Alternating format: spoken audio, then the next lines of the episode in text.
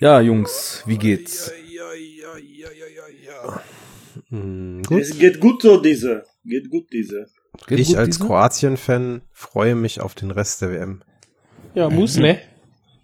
Okay, also ihr müsst mich jetzt mal auf den Stand bringen. Das Einzige, was ich weiß, ist, dass Deutschland raus ist. Ja. Ja, Was Hab ich auch was, gehört. wa- Was Das ist aber schon anderen? etwas. Das ist Die anderen sind alle noch drin. Nur Deutschland wurde gekickt.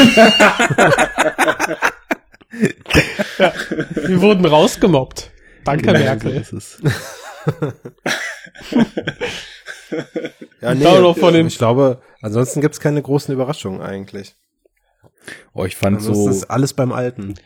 Ja, Aber ich also hab wer Kacke gelesen- spielt, kommt nicht Ich habe ja ne? gelesen, dass das ein äh, wiederkehrender Fluch ist, ne? Also dass die Weltmeister immer in der nächsten Weltmeisterschaft in der Vorrunde rausfliegen. Das war die letzten drei WMs so, habe ich gelesen. Mm, ja, nicht ganz, ne? Einmal gibt's Brasilien noch. Also Frankreich ist 98 danach rausgeflogen, aber dann Genau. kam 2002 Brasilien, die sind dann nicht rausgeflogen, 2006 Ah, und dann okay. wieder, ja. Ja. Also auf jeden Fall passiert es öfters. Das passiert wohl, ja. Mir wäre das nicht passiert. Das Nein, Runde nein. muss ins Eckige. mir ich war das, hätte auch mich alleine dahinstellen können und besser spielen können, natürlich. So ist das. Spiel hätte ich doch Und zwar für viel 20.000 weniger Geld. bessere Aufstellungen gemacht. Für viel weniger Geld. Meine Oma, ey, was hat die denn gemacht? Ja, das sowieso. mir Da war musst du beigehen. Hör mal. Der Schiri denn hat da los? Spiel verpfiffen. Schiebung! Die ganzen Millionen machen müde oder was? Oh Mann. Also mir war das gar Ja. nicht so richtig bewusst, muss ich sagen. Das Schland rausgeflogen ist, oder was? Nein, Das dass WM das mit ist? den WM-Teams immer so ist. Ja. Ich habe höhnisch gelacht die letzten Jahre. Über Was? Hönes gelacht? gegangen sind. Höhnisch. Hönes sah das auch. Hönes gelacht. Nee, aber als Spanien rausgeflogen ist, das war zwar schade, aber irgendwie war es auch witzig. Und äh, als Italien rausgeflogen ist, da war es genauso. Noch witziger. Ja. Und äh, gut, dann ist das jetzt halt so. Mir ist es auch eigentlich ziemlich latte. Also ich bin halt, ich bin auch eigentlich Nicht sehr weit weg von von Schland und so. Haha. von Schland und dem ganzen Kram. Mir geht's halt tatsächlich irgendwie um Fußball, weil ich Uh. halt auch so Fußball gucke, wenn nicht WM ist. Und äh, es hat mich schon relativ geärgert, das muss ich sagen, gestern. Aber beziehungsweise alle drei Deutschlandspiele waren halt unfassbar scheiße. Von daher ist das auch so zu Recht gegen so. Schweden war spannend. Ja, war ich. spannend, aber war halt trotzdem scheiße. Also ich meine, besser als Scheiße die anderen beiden Spiele, oder? aber war, war trotzdem schlecht irgendwie. Das, also, ja, wir müssen es jetzt auch nicht vertiefen irgendwie, weil ich glaube, die meisten, die hier zuhören, äh, ach so, nehmen wir überhaupt schon auf? die, haben, die haben keinen Klar. Bock da drauf. Aber, Nee, aber ich muss auch sagen, äh, das ist vielleicht gar nicht so konkret so ein Fußballding, sondern eher so, was diese Stimmung betrifft. Durch diese ganze Rechtsruckkacke, die momentan überall abgeht, habe ich auch Mhm. echt nicht so richtig viel Nerv auf dieses Deutschland, Deutschland über alles gelabere, was so das die ging ganze mir aber Zeit- schon immer so. Ja, mir Also auch. Bei den letzten WMs. Mir irgendwie. auch, aber ich habe so, also es ist, man, man darf, ne, so jetzt um mal in die, in die geile Terminologie von den ganzen Spackos zu fallen, es ja sowieso erst wieder machen, seit WM hier war. Wann war denn das? 2006, ne? Ja. Ja. Das deutsche Sommermärchen. Ich meine so, das, das war halt, ja genau, das Sauermärchen. Geile Phrasendrescherei. Ich fand das ganz, ganz cool, dass halt überall so eine Feierstimmung war, ne, es war okay, aber dieses Riesenflaggen und alle sind von Kopf bis Fuß bemalt und plötzlich ist halt, also weil für mich ist das halt auch voll der kranke Nationalismus, der da nee, abgeht. du hast deinen Kopfhörer rausgezogen, ich höre das. Ja. Wir haben eine Feedback-Schleife. Tja, das genau. Ich höre dir ganz genau zu. Aber ja, das, das stimmt schon. Also ich- irgendwie. Ich meine, ich gucke sonst nicht viel Fußball. Ich habe jetzt auch Aber ich fand das dieses Jahr gar nicht so schlimm. Also ich gar nicht so viele Fähnchen am Auto. Ach so, ich dachte jetzt, du meinst die Spiele, weil, also das mit den Fähnchen, ja, ich dachte mir mal, fußballmäßig Und ist die schlimmste WM, die ich je gesehen habe. Also ja, durch die Bank Also- weg, nicht nur von Deutschland. Hm, ja, dafür habe ich zu wenig gesehen. Kann ich jetzt. Ja, aber also die interessante Frage ist ja, warum ist das so?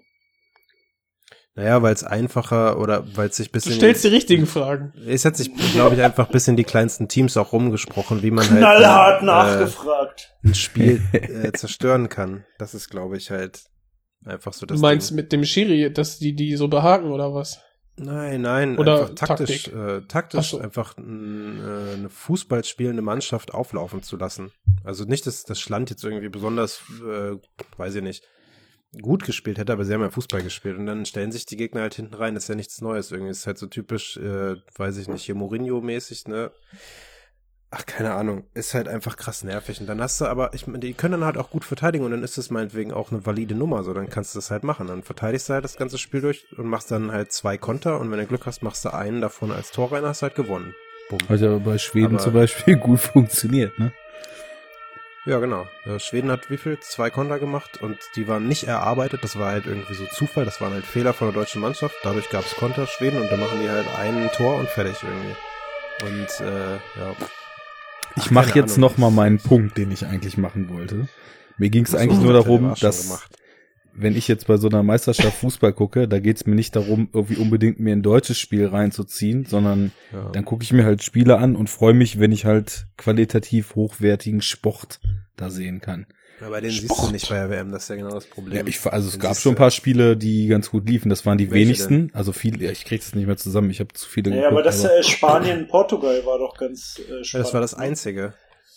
Das war das einzige Spiel bis jetzt. Ich meine, jetzt klar, es wird ab dem Achtelfinale besser, aber ja, klar. Ich, äh, Also es waren auch mehrere, wo mir die Augen zufallen sind. Das definitiv. Insofern verstehe Ja. ich das schon, was du meinst. Aber mein Punkt sollte sein, ich brauche da jetzt nicht die deutsche Mannschaft im Turnier, Mhm. um das zu gucken und mich darüber zu freuen, wenn da coole ja, Spiele ja, sind. ja, voll. Weil dieses ganze, äh, wir feiern jetzt hier das Land und äh, so weiter, das, das ist in gerade diesen ganzen Entwicklungen der letzten Jahre und dieser Kerbe, in die halt einfach sich so fürs Deutschsein zu feiern schlägt, da habe ich einfach keinen Bock drauf.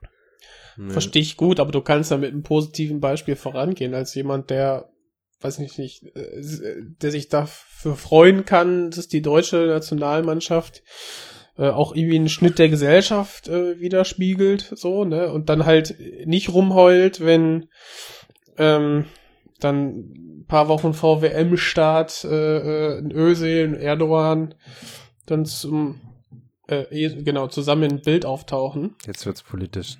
Ja, ja, es wurde ja ein Politikum draus gemacht. Und zwar von allen Seiten irgendwie. Es war aber auch Und- halt echt ultra dumm und ich bin jetzt nicht einer von denen, die irgendwie. Aber wen überrascht das denn, dass da irgendwie auch Knallbirnen zwischenstehen? Niemanden. Ja, das Ja, ist ja genau der Punkt. Das ist halt doch der Fußball. Punkt. Also hör dir doch Ja. mal an, was Podolski in seinen Interviews für Müll ja, rausgehauen hat. Und der wurde halt auch nicht ausgepfiffen dafür, dass er einfach nur am, am laufenden Das ist, ja, Band ist genau das, was ich sage, der, der Backlash irgendwie, der da kam und wie mit den beiden umgegangen wird, das war von Anfang an falsch Ja. und bescheuert. Fand das ich war halt einfach auch. total dumm. Aber deren Aktion war halt auch super dumm. Aber Ja, da hätte man halt komplett. irgendwie, Was war das denn für eine Aktion? Sind die da extra hingefahren oder was? nee, das war in, in London, die spielen ja auch beide in England. Ich glaube, Erdogan war halt einfach im Land und dann, Ja. Der Genau, hätte wahrscheinlich dann gesagt, kann ich die mal halt denen. treffen und Ja, so und dann, hallo, guten Tag, da wurde irgendwie ein Foto gemacht für Erdogan, für PR das Ding oder ist so. nur, es ist halt, es ist halt Erdogan und nicht irgendwie Macron oder sowas, ne? Das ist halt, glaube ich, das große Problem. Und dann eben das Standing von, von Erdogan in Deutschland und so weiter, wie das hier angesehen wird und dann halt mit der großen äh, Anzahl an, an Deutsch-Türken und so weiter, ist es halt einfach ein großes Ding, wenn du sowas machst in Deutschland. ne? ja, aber dann, dann, okay, das also als macht Zeichen zwar für die Deutsch-Türken für vor der Wahl, wirklich, da, dieser Zeitpunkt, der war mega dumm. Und das ist einfach von dem PR-Team von Erdogan richtig clever gemacht worden. ja, ja, Gebe ich zu. voll. Mhm. So. Aber die beiden sind halt erstmal primär Fußballer. Und wenn die aus einer Familie kommen, wo Erdogan vielleicht doch noch irgendwie ein Standing hat, und dann er anfragt, ob der sie sehen kann, und wenn du äh, auch vielleicht einige Sachen kritisch, äh, sehr kritisch äh, ihm gegenüberstehst, aber wenn da so ein Staatsmann kommt und sagt, ja, kann ich den, kann ich bitte dich treffen, und du sagst, ach ja, meine Mutter findet den ja gut, oder meine Oma, oder wie auch immer, da triffst du dich vielleicht für fünf Minuten mit denen, und da wird dann so eine riesen Geschichte draus gemacht. Ganz ist- da kannst du ja einen riesen Fass aufmachen. Quatsch, ja. Äh, Ja. Weil, also ich meine, die Sache ist, wie jemand zum Beispiel zu so einem Despoten wie Erdogan steht, hängt ja auch total davon ab, in welchen Informations- und Mediennarrativen derjenige sich bewegt. Weil es gibt mit, mittlerweile so viele mediale Parallelrealitäten, in denen einfach mal komplett andere Bilder von irgendwelchen Leuten gezeichnet werden. Woher weiß man denn, ob Günduan oder Özil sich überhaupt irgendwie mit der Nachrichtenlage der Welt beschäftigen? Keine Ahnung. Ja, Machen weißt ja, du nicht. das hat auch nicht mal was, was damit zu tun, ob man intelligent ist oder nicht. Manche Leute machen das, machen da- oder manche machen das nicht. Wie du gerade schon sagtest, die sind halt primär erstmal Fußballer. Und Ja, wenn, dann kann es halt auch halt- sein, dass sie aus irgendeinem so total ges gespinnten Nachrichtenkanal, vielleicht sogar aus der Türkei oder was auch immer, so ihre, ihre News und ihr Weltbild beziehen. Das machen halt Millionen anderer Leute auch und halten halt deswegen dann eben Erdogan für den Heilsbringer. Das weißt du ja alles nicht. Und äh, das stimmt schon. Aber das Ding ist auch, äh, du glaubst, oder man sollte nicht glauben, dass die beiden jetzt sagen oder die Entscheidung treffen, so nice, lass mal mit Erdogan treffen. Und das ist eben Nee, der Punkt. Da ist so ein eben. riesen PR-Team dahinter, ein Management, und die hätten alle mal sagen können, so, ah, ich weiß nicht, ob das so eine gute Idee ist. Ähm, genauso auch der DFB und, und allgemein, das war von allen Seiten halt einfach auch kacke gehandelt, auch im Nachhinein vor allem. Und dass dann die scheiß Bildzeitung so eine riesen Anti-Kampagne fährt und so weiter. Und ich Und wette, jetzt wieder anfahren lässt, ne? ja, natürlich. Jetzt kann man ja wieder irgendwie so nach dem Motto. Ähm, das hat 100 pro äh, Einfluss auch drauf gehabt und dass die ausgeschieden sind, hat auch was damit zu tun, schwöre ich dir. Weil das waren halt einfach, zumindest Özil, einer der wichtigsten Spieler der Nationalmannschaft und wenn du den so kopfmäßig fixt irgendwie im Vorfeld, Mhm. dann kann der halt auch nicht richtig Also- spielen. Also, mir fällt gerade auf, Bild ist doch echt so Fox News für die AfD einfach, ne? echt. Ja, Mann. Ja. Es ist leider, also für wen auch immer, aber auf jeden Fall ist es einfach der größte verdummende Müllapparat, den irgendwie dieses Land hervorgebracht hat. Und es ist, ein, es ist einfach so ein großer Prozentsatz an Leute, die sich jeden Tag diese Scheiße reinziehen, weil sie irgendwie der Meinung sind, dass ja Nachrichten unterhaltsam sein müssten. Und naja, aber das ist ein ganz anderes Fach. Du hast eine gute Überleitung. Ja, Nachrichten müssen Genau. unterhaltsam sein und es wird einem viel erzählt. I'm doing my part. Wanna know more? Heute Genau. Abend. Äh, guckt ihr auch die Hinrichtung heute Abend im Fernsehen? Ja, auf, Auf allen, allen Kanälen. Kanälen.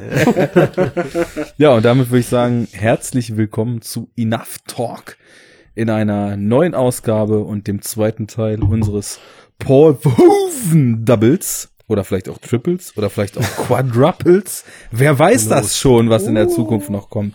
Schönen guten Tag. Guten Abend. Hallo. Hi, hallo Leute. René, Und du ich musst näher nur ans eine Mic. Sache, die ich. Hallo. Guten Tag. Ich bin ganz nah am Mic. So ist es perfekt. Du bist nah am Knallhart nah an, am Fakt. Aber drop, drop das Mic nicht. Nein. Niemals. Ich habe da so ein Soundbite gehört im Hintergrund. Ja. Ich habe nur eine, eine Regel. This is for you new people. I only have one rule. Everyone fights, no one quits. If you don't do your job, I'll shoot you. You get me. We get you, sir! Sir, yes, sir. Wir sind Roughnecks. Alter, Red Und heute soll es, Red Jack Roughnecks.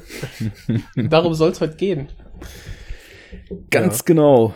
Starship Troopers 1997, Paul Verhoeven. Du sagst das immer so schön. Paul Verhoeven. Verhoeven. Hoven. Ja, dat is wel, der kommt von der Niederlande, der Paul Verhoeven. Paul Hast doch Verhoeven. vorher auch ein paar Filme gedreht. Paul Verhoeven gedreht von der Niederlande. Alter, jetzt sind wir schon wieder so im Off. Es war ja so schlecht gerade von mir, aber dafür, da, dafür stehen wir mit Verhoeven. unserem Namen. Wir machen nochmal einen kleinen Admin-Block. Und zwar nochmal, ich wollte das ja mal regelmäßiger machen, weil es einfach der Shit ist, was abgeht in unserer Hörerschaft. Wir haben wieder fette Kommentare bekommen von unserer sehr, sehr fleißigen Kommentatorin Lydia. Vielen Dank dafür. Was noch Was, nicht wir haben weibliche Hörer mittlerweile? Ich bin echt viel zu Hörerin. selten dabei. Ja, also Hörer. Vergraul sie mal, René, das Was ist denn los? Als wir damit angefangen haben, war das eine reine Würstchenparty. Circle Jerk. der Bisher haben wir noch eine, also sei lieb. Ja, ich würde sagen, dann besprechen wir mal Sausage Party, um diese Zustände wieder herzustellen. Kennt ihr den? Furchtbarer Film. Der ist so geil. Nein. Der ist so groß. Ich stehe total auf Seth Rogen, Humor und alles, was dazu gehört, aber den Film fand ich so kacke. Der ist so großartig. Der sieht schon so scheiße aus. Ja. Und dann sind da so großartig so Szenen aus anderen Filmen gespiegelt und parodiert. Wie geil diese Szene ist, wo das Mehl aus dem Einkaufswagen fällt und alles so Batman wie Superman Apokalypse mäßig plötzlich abgeht und die Leute da äh, oder die die Gemüse und Veggies zerfetzt werden. nee, das ist ja James Ryan Zitat. Ja, James Ryan ist auch drin, aber es ist auch irgend so ein Apokalypse Superhelden Action irgendwas Zitat drin. Ich weiß nicht mehr, was das Okay. war. Ja. Nun, Aber das ist ein anderes Thema. Zerfetzte Leute gibt's allerdings auch in Starship Troopers. Ich war nur mit dem Danke sagen noch nicht fertig. Spenden gab's auch. Ähm, und das Uiuiui. beantwortet meine Frage von vor ein paar Episoden, ob wir den verlorenen Patreon-Spender aufgrund unseres Sausage Party Circle Jerks verloren haben oder ob er einfach keinen Bock mehr auf Patreon hatte. Und er hatte keinen Bock mehr auf Also Patreon. schön direkt angeschrieben, so. Wo ist die Kohle? Junge, zahl, zahl. Sonst passiert was, habe ich gesagt. Er hat gesagt, okay, wo mach, ist mach das. Geld, Junge? ja, du kriegst die Kohlen wieder. Du kriegst die Riesen wieder, hat er gesagt. Oh, Entschuldigung. Ja. Ja, danke schön. Da kommt jetzt was bei PayPal. Großartig. An alle, die das auch machen wollen, Echt Ähm, super. geht auf unsere Website. Wir speichern auch garantiert keine Daten von euch. Da gibt's Links zu unserem Patreon-Account Enough Talk Podcast. Da gibt's unseren PayPal-Link. Da gibt's Links zu unserer Wishlist, auf der man uns beschenken kann. Was auch passiert ist, denn Serpico trudelte hier ein, den wir dann auch demnächst besprechen werden, weil wir ihn geschenkt bekommen haben. Unserer. So. ja, klar. Wer zahlt hier den Server? Wer zahlt hier den Server? Okay, okay. Eigentlich müsste der Neue bezahlen. Der müsste sich ja erstmal einkaufen. Was? Fresh meat for the grinder, eh? I'm just. Fresh meat for the grinder, eh?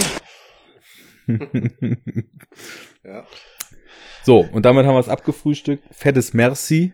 Wer uns spenden will, kann das machen. Patreon, PayPal, Flatter, Geldüberweisung, Genau. Geschenke vor der, vor der Haustür. Wenn ihr ganz fleißig spendet, dann kriegt der René vielleicht auch so einen coolen Popschutz. Ach, Ivo.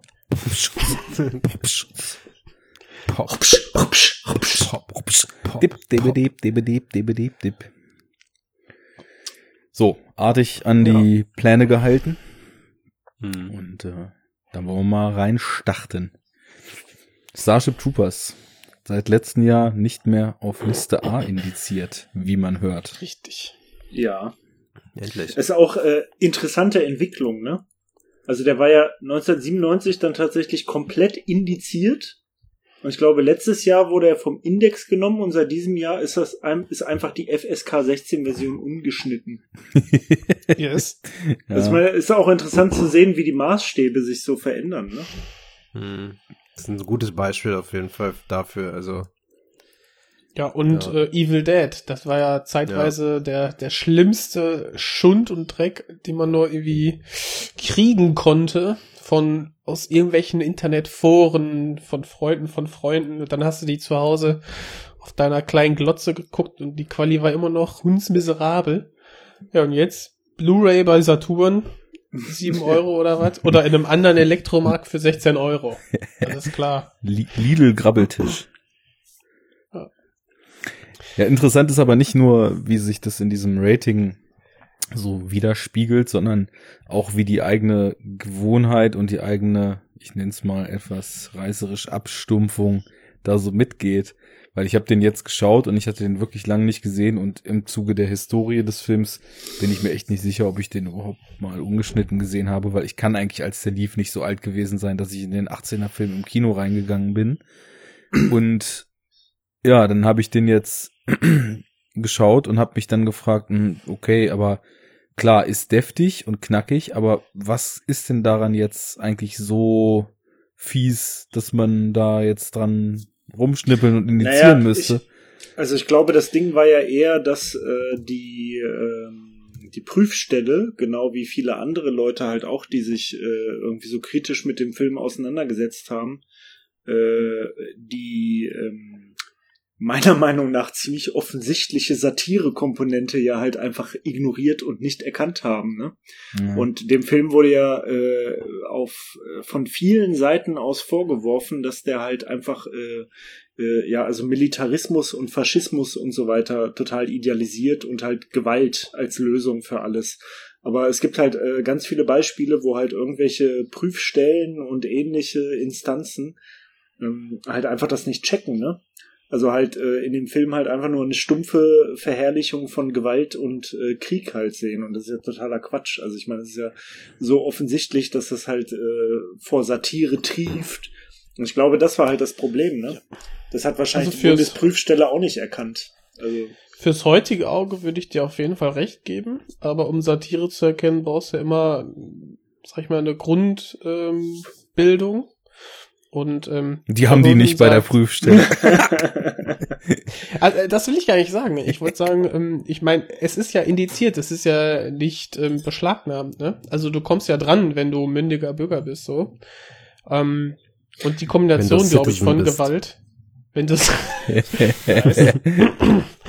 und äh, wenn du ähm, ja, sag ich mal, alt genug bist, weißt, dass es den, den Film gibt, in Kombination ähm, dieser, die, dieser Faschist, faschistischen Utopie, die ja bei Starship Troopers so ein bisschen ähm, dargestellt wird, in Kombination mit der krassen, äh, gorigen Gewalt, äh, da hast es schwer in Deutschland in den 90ern und ähm, ja, äh, Verhoeven sagte selber, dass besonders in Deutschland und in Italien, da wo Faschismus ähm, eben auch sehr groß war im, während des Zweiten Weltkriegs und davor, dass diese Länder dem Film eher tendenziell schlechtere Kritiken gegeben hat und halt diesen Faschismus äh, sehr scharf kritisiert haben. Und ähm, ich, das ist, glaube ich, alles, spielt alles irgendwie zusammen in der Rezension. Haben wir auch letztens schon so ein bisschen drüber geredet, generell Indizierung und wie die Maßstäbe sich da verändert haben. Und dass natürlich Indizierung auch nicht heißt, dass man den Film nicht sehen kann. Was ich aber doch relativ interessant finde, ist, wie sich durch das Wegbrechen der Videotheken irgendwie der Zugang zu indizierten Filmen mittlerweile doch verändert hat. Weil früher war es halt klar so, in der Videothek, die jeder Filmschauer konsultiert hat, standen halt die indizierten Sachen vorne in der 18-Abteilung, dass man sich halt gar nicht äh, in die Tiefen des Porno-Business reinwagen musste, sondern einfach nur vorne irgendwie Nightmare on Elm Street, Starship Troopers und was auch immer ausleihen konnte. Und wenn du Und- den zweiten Eingang nimmst von hinten, Dann brauchst du den Anus, Mike. mit dem, mit dem Anus Mike.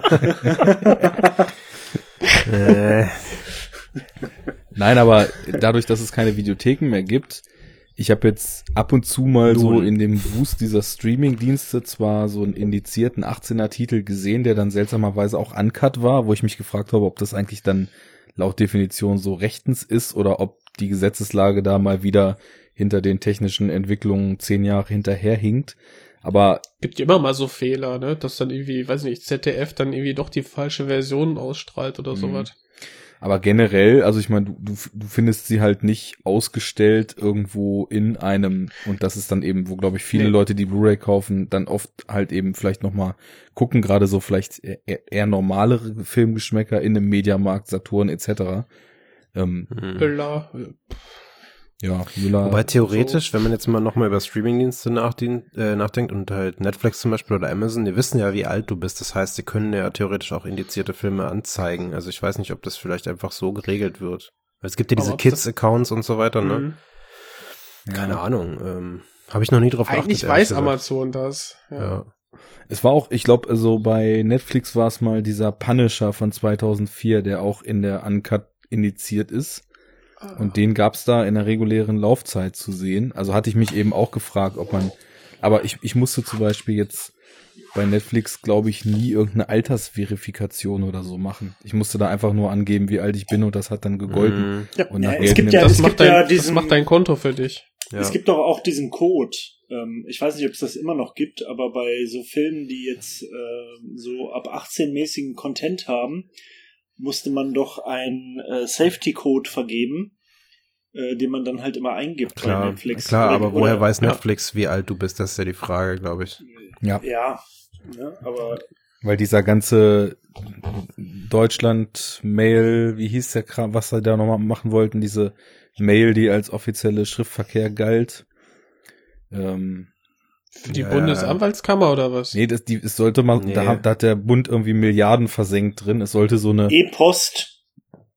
ja, das Ja. war's glaube ich nicht. Das Da war gibt's das, also, doch, doch. ja, Hm, E-. E-Post hieß es, glaube ich. ja, also du konntest ja, du kannst ja bei der Post die können dieses komische. Formular früher ausfüllen, ne? Für diese Altersverifikation und es sollte diese E-Mail auch mal geben, was komplett gefloppt ist. Und mit der wäre das halt gegangen. Die, die hätte dich quasi mit ein so einer E-Mail dann irgendwie alterstechnisch verifiziert. Ich musste da auf jeden Fall nie was machen. Hm. Aber zahlst du mit Kreditkarte, weil die wiederum übermittelt ja, glaube ich, dein Alter.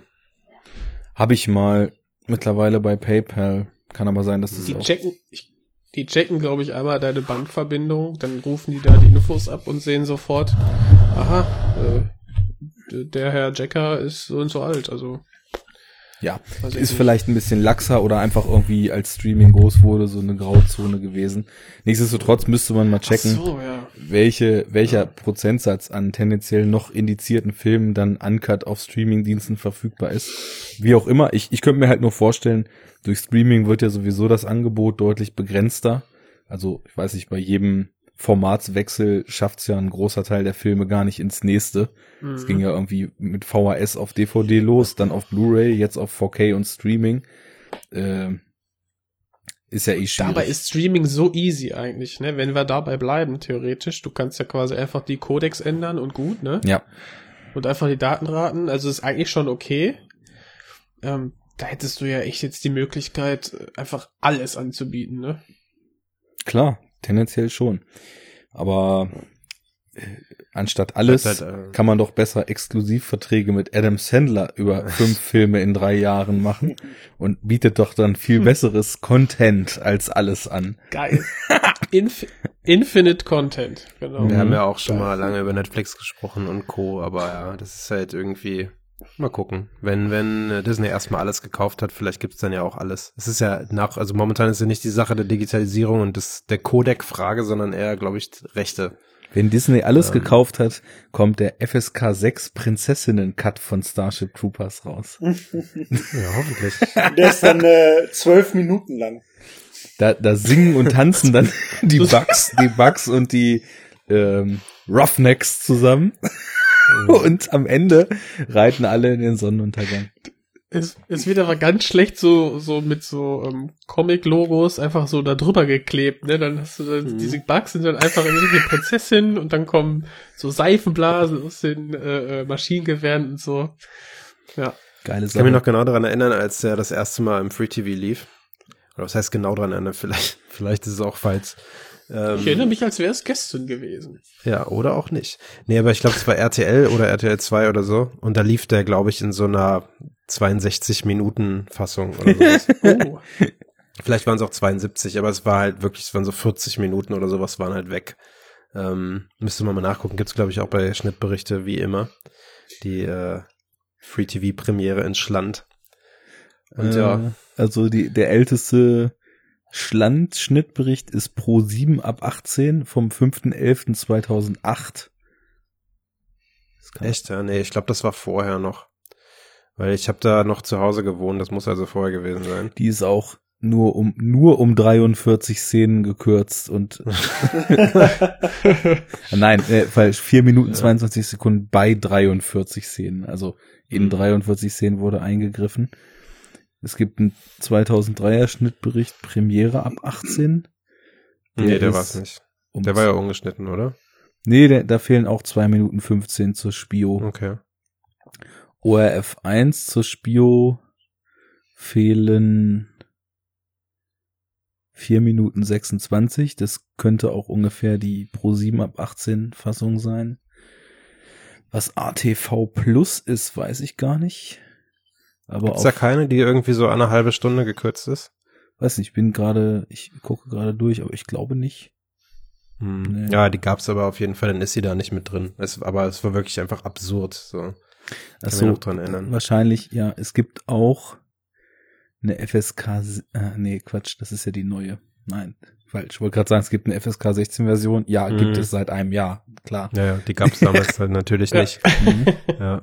Wie seid ihr an den Film rangekommen? Wann habt ihr den das erste Mal gesehen? Auch damals wahrscheinlich, oder? Also ich habe den zum ersten Mal gehört, muss ich sagen. Und ähm, und zwar habe ich äh, war mein erster Kontakt ähm, das hier. Das ganze Gehirn weggelutscht. Und, äh, und zwar ist das kam das als Snippet vor bei den Ärzten. Auf dem Album 13 gibt's den Mhm. Song Der Infant und da gibt's das dann. Und Belas Antwort hieß dann Nö! Und dann äh, ging's weiter im, im Lied. Und dachte so, ja, ey, cool, ne? War irgendwie war ich halt voll drauf, Ärzte geil und so immer noch. Und ähm, dachte ich, ja, das ist ja, das ist ja interessant. Wo kommt das denn her? Ja, ich weiß nicht. Also mal eben Internet anschmeißen, so äh, ging damals nicht. Hm. Ähm, irgendwie bin ich dann drauf gekommen. Ich weiß nicht. Ich glaube, es waren irgendwelche Gespräche und irgendeiner wusste dann mal, woher das stammt oder so. Genau. Und äh, schön, das wusste ich dann, war mir dann egal. und irgendwann, ähm, ist, wenn man sich so für Filme interessiert, wird dann früher oder später läuft dir Paul Verhoeven oder Starship Troopers einfach, kommt sie über den Weg. Hm. Und dann war mein Interesse wieder geweckt, weil, ach ja, da war noch was und so. Kam in, ins Gedächtnis. Und ich habe den dann tatsächlich ähm, in einem An- und Verkaufladen gesehen. Als äh, Spio-JK-Fassung, dem Typen, dem Ali, der war das, dem war das nicht bewusst, dass er das nicht hätte ausstellen dürfen. War mein Glück. Ja. Ja, habe ich den für ein paar Euro damals echt noch geholt und ja, war glücklich. Habe ich den gesehen. Das, Ich bin echt am Rätseln, wie es bei mir war. Ich weiß noch, dass ich den auf jeden Fall auch in den 90ern dann gesehen habe. Wie eben schon gesagt, ich kann mir nicht vorstellen, dass es im Kino war, weil da, also als der im Kino anlief, war ich noch 14. Und ich weiß auch, dass ich öfter mal versucht habe, mich in irgendwelche Filme, die ich deutlich noch nicht sehen durfte, reinzuschmuggeln, aber dass das meistens nicht geklappt hat. Ähm, Ja. Keine Ahnung, der lief halt im Januar 98 in Deutschland an. Ich meine, dass dann wahrscheinlich die Historie, die ich damit habe, dann auf so VHS oder frühe DVD-Videothekenzeit tatsächlich zurückgeht. Ich fand auf jeden Fall beim ersten Mal schauen damals so in dem Alter halt ein geiler Actioner, ne? Und fand das mega beeindruckend, wie krass diese Ja. Bugs und so weiter aussahen. Also, es ist ja immer so, in Anbetracht dessen, wie weit man effekttechnisch und wie weit man generell technisch so in der Zeit voranschreitet, das kommt einem ja immer zur Zeit der Entstehung so ziemlich mindbending vor, was dann plötzlich möglich ist. Und wie geil diese Armee an Bugs und so weiter damals aussah, hat mich schon irgendwie ziemlich umgehauen. Habe ich dann irgendwann später nochmal gesehen und da waren irgendwie tatsächlich auch so die Satirefühler und so weiter nicht so mega weit ausgefahren. Da dachte ich mir, hm, also irgendwie weiß ich auch nicht so richtig, was ich von dem Film halte. Habe ich ihn irgendwann nochmal gesehen und ich merke jetzt mittlerweile auch, warum das so war. Weil ich finde halt auch, also natürlich ist es auf jeden Fall eine mega Satire und da ist auch super viel Kritik drin, aber ich habe eher so das Gefühl, der Film will halt irgendwie nicht anprangern, wie krass irgendwie das Militär auf Bauernfängerei und so weiter geht, sondern dass er irgendwie so ein bisschen versucht zu verstehen, warum das irgendwie auch so einen Reiz hat für so viele junge Leute und so. Und da müssen wir dann später auf jeden Fall noch ausgiebig drüber reden. Da sind halt viele Sachen drin, die eben auch einfach zeigen, wie es ist, warum junge Leute, die vielleicht auch sonst wenig Perspektive haben, eben sich, sich krass so im Militär dann wiederfinden. Und ich glaube, ja, das. da werden ja verschiedenste Gründe auch aufgezeigt. Ja, genau. Und auch so das Miteinander von denen, das zeigt dann schon, warum man eben dort auch so aneinander geschweißt wird und dann quasi für die Leute, die das dann gemacht haben, vielleicht auch einen längeren Abschnitt ihres Lebens lang gemacht haben, dass sowas ist, was halt sie total geprägt hat. Und ich glaube, das habe ich so überwiegend gesehen und in so einer extremen Anti-Militär- und alles Haltung dann erstmal so ein bisschen abgewatscht, aber mittlerweile finde ich, dass der irgendwie diese Ambivalenz ziemlich geil hat und dann natürlich auch irgendwie verhovensche Abgedrehtheit und äh, Over-the-Top-Mäßigkeit und bin jetzt auf, auf Dauer endlich komplett grün mit dem Film und feier den Scheiß. Also, Ja. ähm, sorry.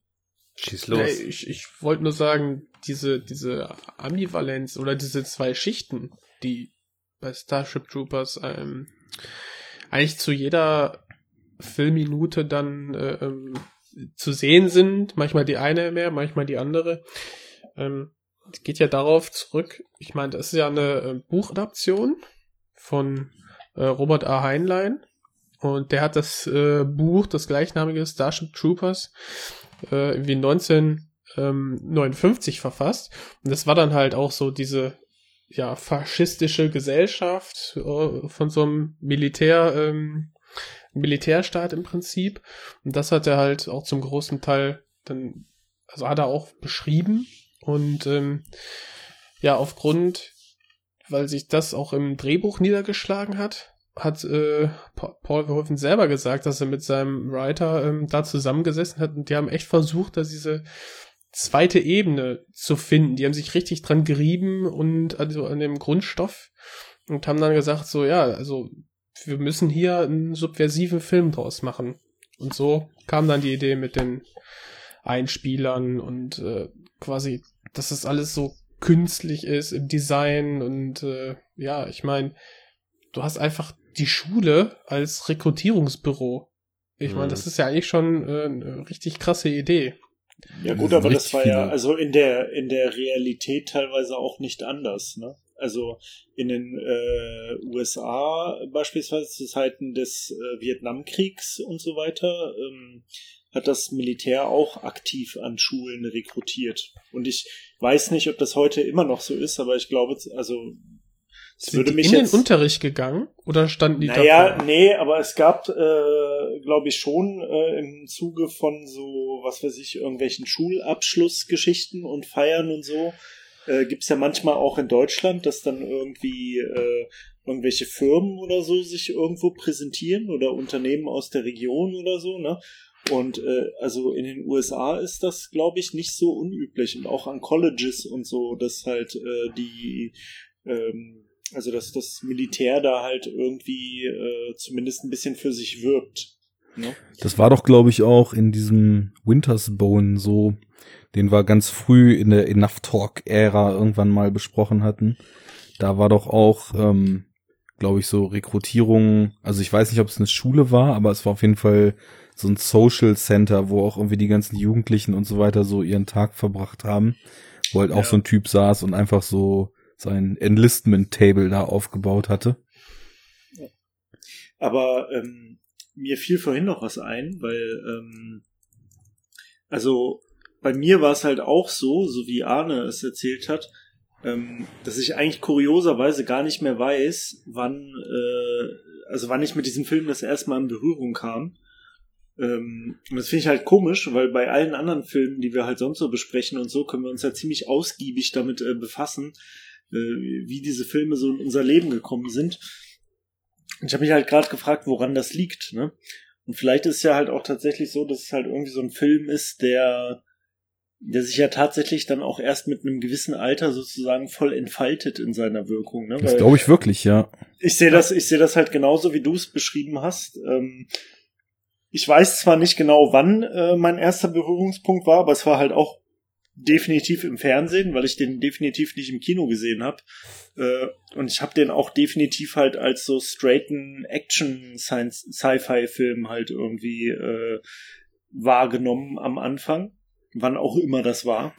Und äh, je öfter ich den jetzt halt gesehen habe und jetzt natürlich auch für den Podcast und auch vorher mal und so und mal einen Wikipedia-Artikel dazu gelesen habe oder sowas oder mal ein Review gesehen habe irgendwo, ähm, kam das halt immer eher so nach und nach, äh, äh, dass, dass da, also was da halt alles noch drinsteckt so in dem Film, ne? Und dass es ja eigentlich eine total herbe Gesellschaftskritik ist ja. Irgendwie, also die natürlich halt auch ziemlich äh, amüsant, ähm, unterhaltsam und teilweise halt auch grotesk ähm, ähm, verpackt ist, ne?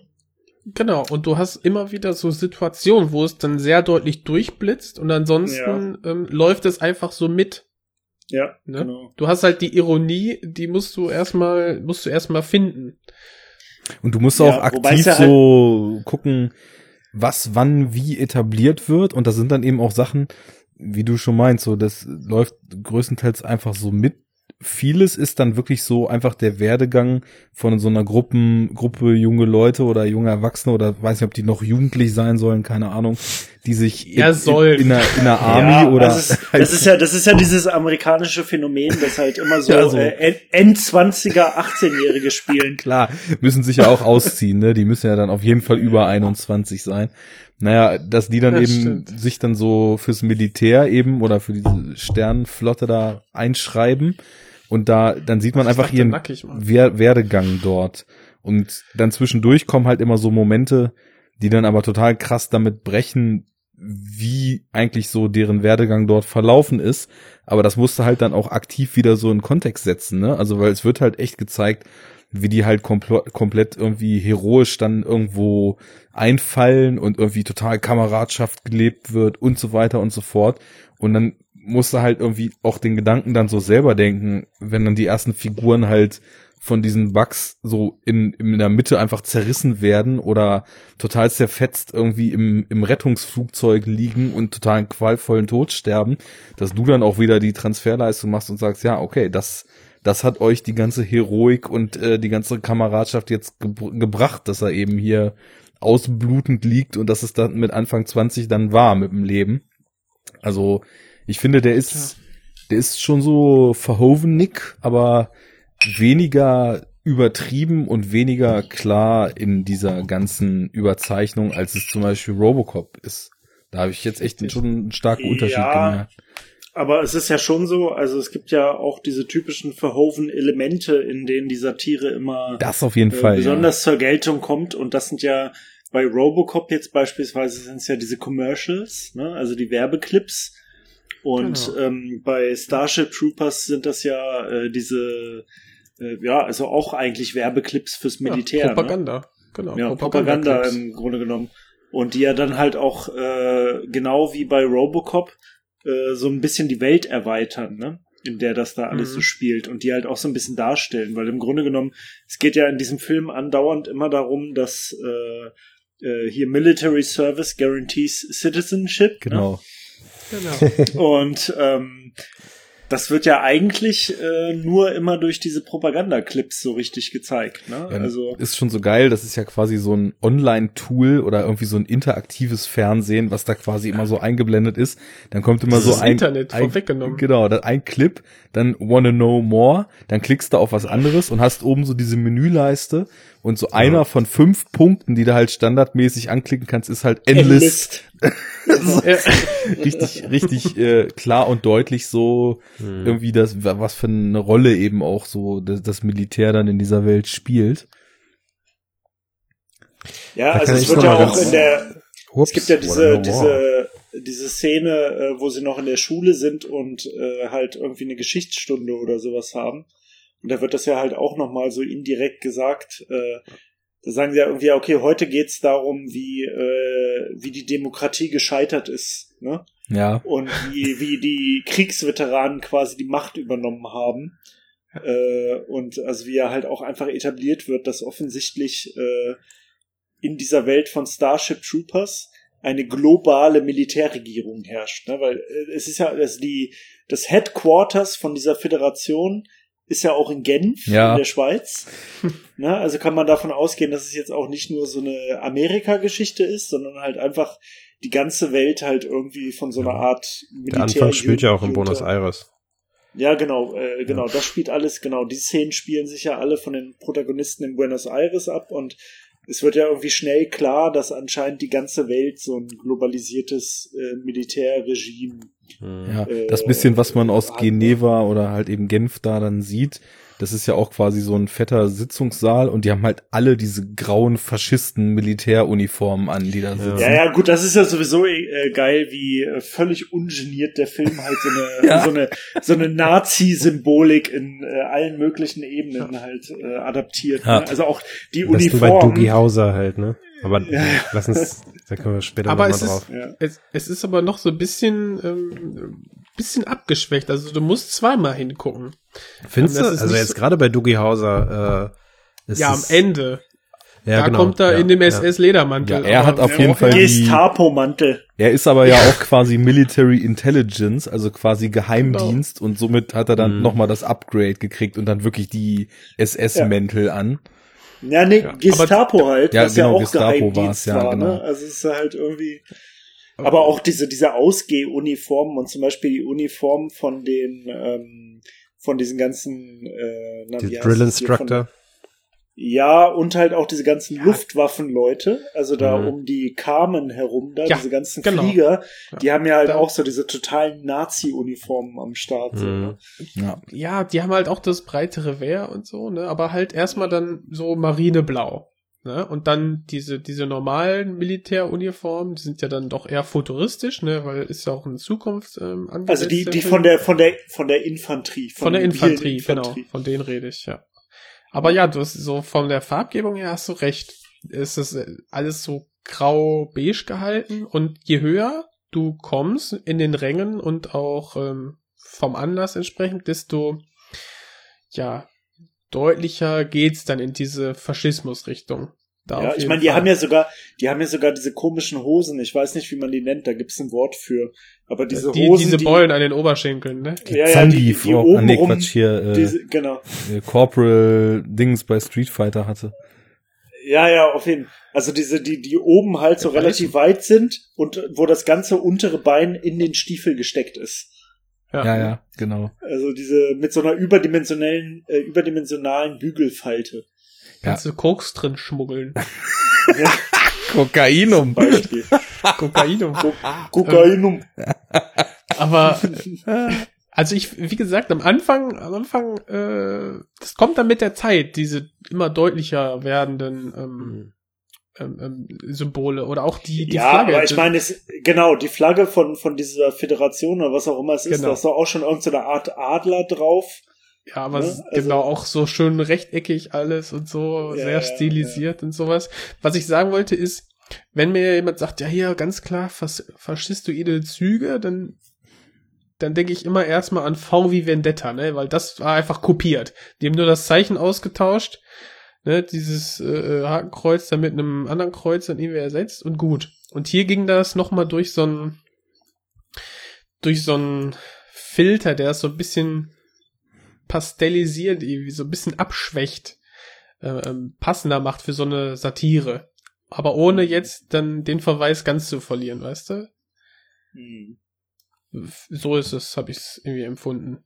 Bis dann Dugi Hauser kommt in der SS-Lederrüstung und äh, sagt, Ja. es hat Angst und alle jubeln. Yay! Ja, das, Wir quälen es, yeah! Geil! Lass es ich- uns quälen. Genau. Ja, ich fand ähm, auch interessant, wir haben ja schon bei äh, Robocop, um den Bogen zu schließen, auch gesagt, dass auch Starship Troopers ja voraussichtlich mit äh, diesen Propagandaspots anfängt und äh, wir haben recht behalten und keinen Unsinn erzählt. ja. Auch hier schafft es Verhoeven wieder in kürzester Zeit, sag ich mal, diese ja, Welt, in der wir uns befinden, Mhm. dann durch diesen, durch diese Spots, äh, sogar noch mit der Verlinkung, dass du schön weißt, wo wir gerade sind, bei welchem Topic, äh, Topic, ähm, dann diese Welt aufzumachen. Das Da kann ist ich wieder noch mal kurz reingrätschen, um Ja. kurz meine Story irgendwie zu Ende zu bringen, gibt äh, jetzt aber gelb-rot. wie ich dazu gekommen bin. Ja, erstmal nur gelb. Bitte, erstmal nur gelb. Noch hatte ich kein Gelb. Ich blute. Das macht nichts. Das ist rot. Ähm, ich habe den auch recht früh gesehen und recht jung und das ist halt ähm, so ein bisschen der Punkt, den ich da ziehen kann, weil ich habe das alles auch überhaupt nicht gerafft. So auch, dass der Film halt so einsteigt, wie er eingestiegen ist, das habe ich überhaupt nicht gecheckt, warum das so ist. Ähm, weil ich habe den, sobald der in der Videothek war, damals gesehen. Also muss ich irgendwie so 13 gewesen sein und für mich war das halt einfach ja halt ein Gorefest irgendwie. Ich habe den auch ähm, ich habe den ausgeliehen und direkt äh, überspielt und habe den dann halt ewig oft irgendwie auch geguckt. So, äh, ich hatte den auf einer VHS. Ich habe die VHS auch immer noch, ähm, aber halt kein kein Rekorder mehr. Aber ja, ich habe den. Mein Dad hatte mir damals äh, quasi das Recht für seine Karte übertragen in der Videothek und ich konnte halt einfach hin und holen, was ich wollte. Und die Leute kannten mich da halt auch und ja. Aber der stand Beste. natürlich halt, der stand halt hinten. In Mhm. der 18er, aber ich kannte den, den Typen halt schon, der da gearbeitet hat. Das ist übrigens die Videothek, wo ich später dann selber gearbeitet habe, noch in Braunschweig, die beim Stadion, ne? Ja. Ähm, Mhm. Gibt's auch wie nicht dem mehr. auch sei, nee, gibt's nicht mehr. Äh, der hat mir dann ähm, den empfohlen und dann habe ich den mitgenommen und habe mir direkt überspielt und halt ewig oft geguckt. Und ich kannte da auch Robocop schon, aber ich wusste natürlich nicht, wer Verhoeven ist und also ich, da- das war so eine Zeit, so mit 12, 13 Jahren, da habe ich mich noch nicht für Regisseure interessiert. Da Das kannte kam ich halt, mir auch super nicht, spät erst, dass Spielberg das so- und Lucas oder sowas. ja, und ich habe vor allem früher auch viel mehr mich so an Schauspielern orientiert als an Regisseuren. Ja, genau. Ja. Ja. Naja, und da war das halt auch so, dass irgendwie mir die Parallelen natürlich nicht aufgefallen sind und überhaupt auch diese ganze Satire, wie ihr jetzt auch alle schon gesagt habt, das ist halt so ein Ding, das reift halt einfach irgendwie in einem selber. Aber ich habe den, ich fand den trotzdem von Anfang an geil und ich finde den von, von damals, wo ich ihn gesehen habe, bis heute geil und immer aus anderen Gründen so ein bisschen. Mhm. Und ähm, aber, und das- das war der Punkt, den ich noch machen wollte, ich habe damals auf jeden Fall, irgendwas war halt komisch an dem Film. Ich fand den total geil und ich habe den auch richtig oft geguckt, aber irgendwas war einfach komisch. Und das sind halt, das sind eben genau diese Satire-Sachen, die ich damals überhaupt nicht gerafft habe. Mhm. Und ähm, genauso eben auch diese Clips am Anfang und, und mittendrin und Wanna Know More und so weiter. Und irgendwie, klar, man hat dann schon, ich habe schon verstanden, ich wusste natürlich, was Propaganda ist und so weiter. Ich habe auch gerafft, dass es Propaganda sein soll, aber so dieses ganze, das drumherum, wie es dann auch eingepackt wird und so, das war mir erst dann doch recht spät, glaube ich, klar. Ja. Ich habe den auch ganz lange einfach nur als so ein Gore-Fest immer und immer wieder geguckt mit Kumpels. War so, ja, lass mal wieder Starship Troopers gucken. Ja, ja, geil. Ja, gerade das, was einem so zum Beispiel diese Clips über den vielleicht absurden, überdrehten Gag, den sie machen, hinaus so über Gesellschaft sagen, über die Sicht der Filmemacher und des Drehbuchschreibers auf Gesellschaft und halt eben dann so mit unserer Sicht heute, dann sucht man ja auch und kriegt, setzt das direkt in so einen gesamtgesellschaftlichen Kontext.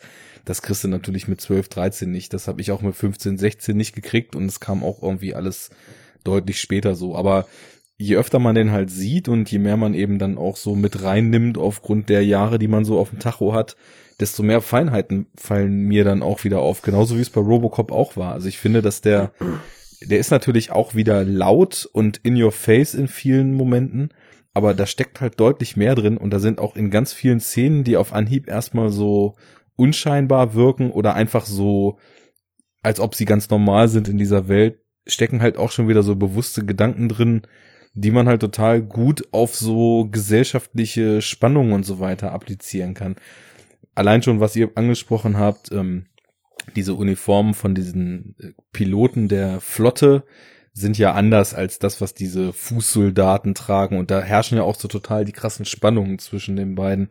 Habe ich halt auch viel so äh, wieder, was man so aus der jetzigen Gesellschaft kennt, irgendwie drin gefunden. Also dass dann eben zwischen denen da oben und uns hier unten, ähm, da kannst das kannst du ja auch auf verschiedenste Konstellationen anwenden, dass eben sei es irgendwie der Bandarbeiter und der Manager, zwischen denen irgendwie ein riesen Gap ist, oder sei es irgendwie Politik und irgendwelche Leute, die mit den Folgen der Politik zu kämpfen haben. Also halt eigentlich immer dort, wo man das Gefühl hat, dass es schnell in die Richtung geht, dass der einfache Mann, ne, in dicken Häkchen verheizt wird, beziehungsweise in dem Fall hier dann auch die einfache Frau und wo dann halt irgendwer so in der Leitung mal Fehlentscheidungen trifft, die dann mal eben 100.000 Leben kosten bei so einer Invasion auf so einen Planeten.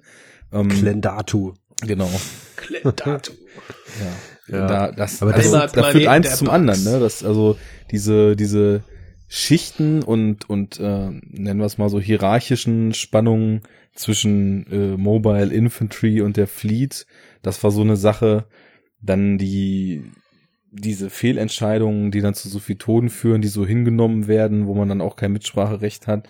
Und das führt mich wieder zum nächsten, zum Beispiel bei dieser krassen Unterschätzung der, der Backstärke auf Klendatu.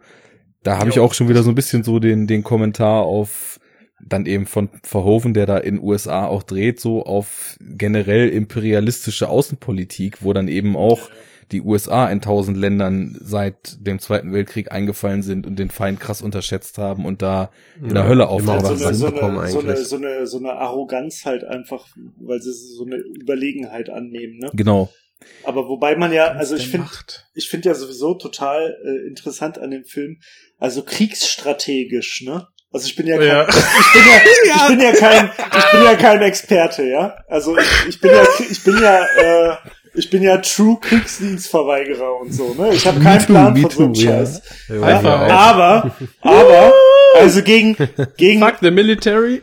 gegen einen Feind, also gegen, gegen einen Feind, der halt aus insektenartigen Wesen besteht, die sich halt in, in exponentieller Rate vermehren und halt millionenfach, also einfach so Populationen haben, die, äh, die halt um, um Potenzen höher sind als die der Menschen, gegen so einen Feind halt mit mobiler Infanterie, also, also mit einfach einer Horde von, von austauschbaren jungen Fußsoldaten mit äh, relativ schwachen schwacher Bewaffnung, ohne Fahrzeuge, ohne, ohne jegliche Fahrzeuge wie irgendwie Panzer oder weiß der Teufel was, irgendwie so, also die sie halt einfach zu Fuß losschicken, was sie geben jedem ein Gewehr, ja. Ja, aber Nuke-Gewehre, hallo. Und haben Ja, aber Alter, der Einsatz dieser Nukes, der Einsatz dieser Nukes folgt ja auch überhaupt keiner Logik, so, weißt du? Also, dass sie halt einfach gegen, gegen so einen Feind, der halt äh, milliardenfach auftritt, sich ultra schnell vermehrt und halt auch ähm, in jeglicher Form überlegen ist körperlich, ne? Also schneller, viel widerstandsfähiger und bla bla bla bla bla. Und sie, sie, sie setzen halt einfach tausende von Leuten auf irgendeinem Planeten ab, drücken ihnen ein Gewehr in die Hand und sagen, macht mal. Und das Ding ist ja auch, du siehst ja auch, ja, du siehst ja auch, wie sie, um einen einzelnen Bug zu So töten, vier Leute stehen da so rum und ballern 20 Sekunden in das Ding rein, bis Ja. einer davon Und es tot ist immer noch nicht tot. Und auf dem Weg dahin tötet das das Bugvieh halt mindestens die Hälfte der Leute, die auf den Bug schießen, so. Also es ist halt einfach völlig, es ist völlig idiotische Kriegsführung halt so. Ne?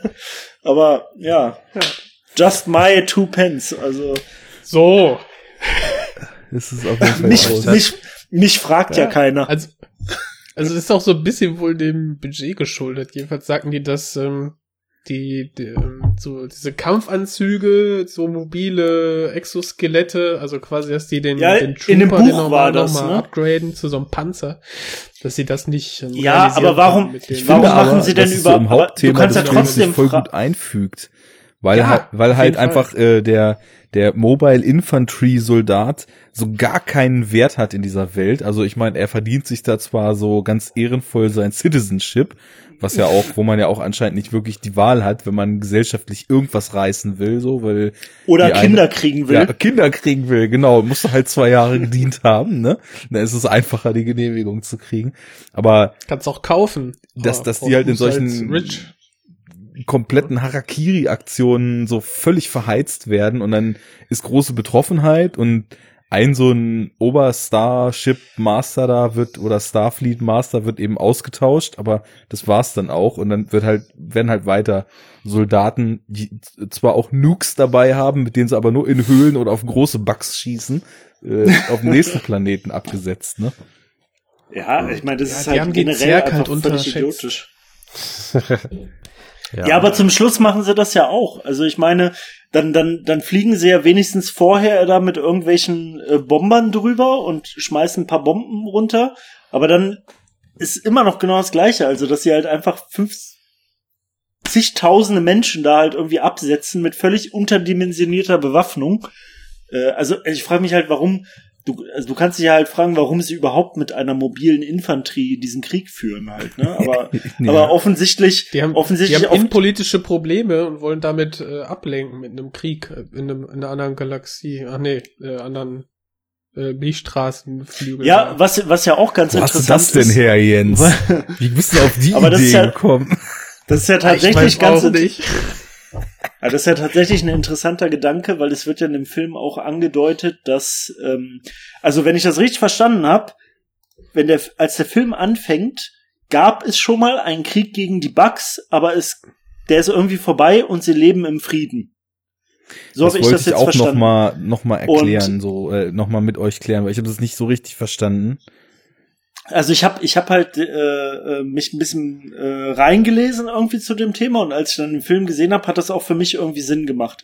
Also anscheinend ist es so, als der Film startet, äh, ist, sind, befindet sich die Menschheit gerade nicht im Krieg mit den Bugs, aber es gab einen Krieg mit den Bugs und deswegen sind die halt auch so mega militarisiert und in ständiger Bereitschaft quasi einen Krieg zu führen.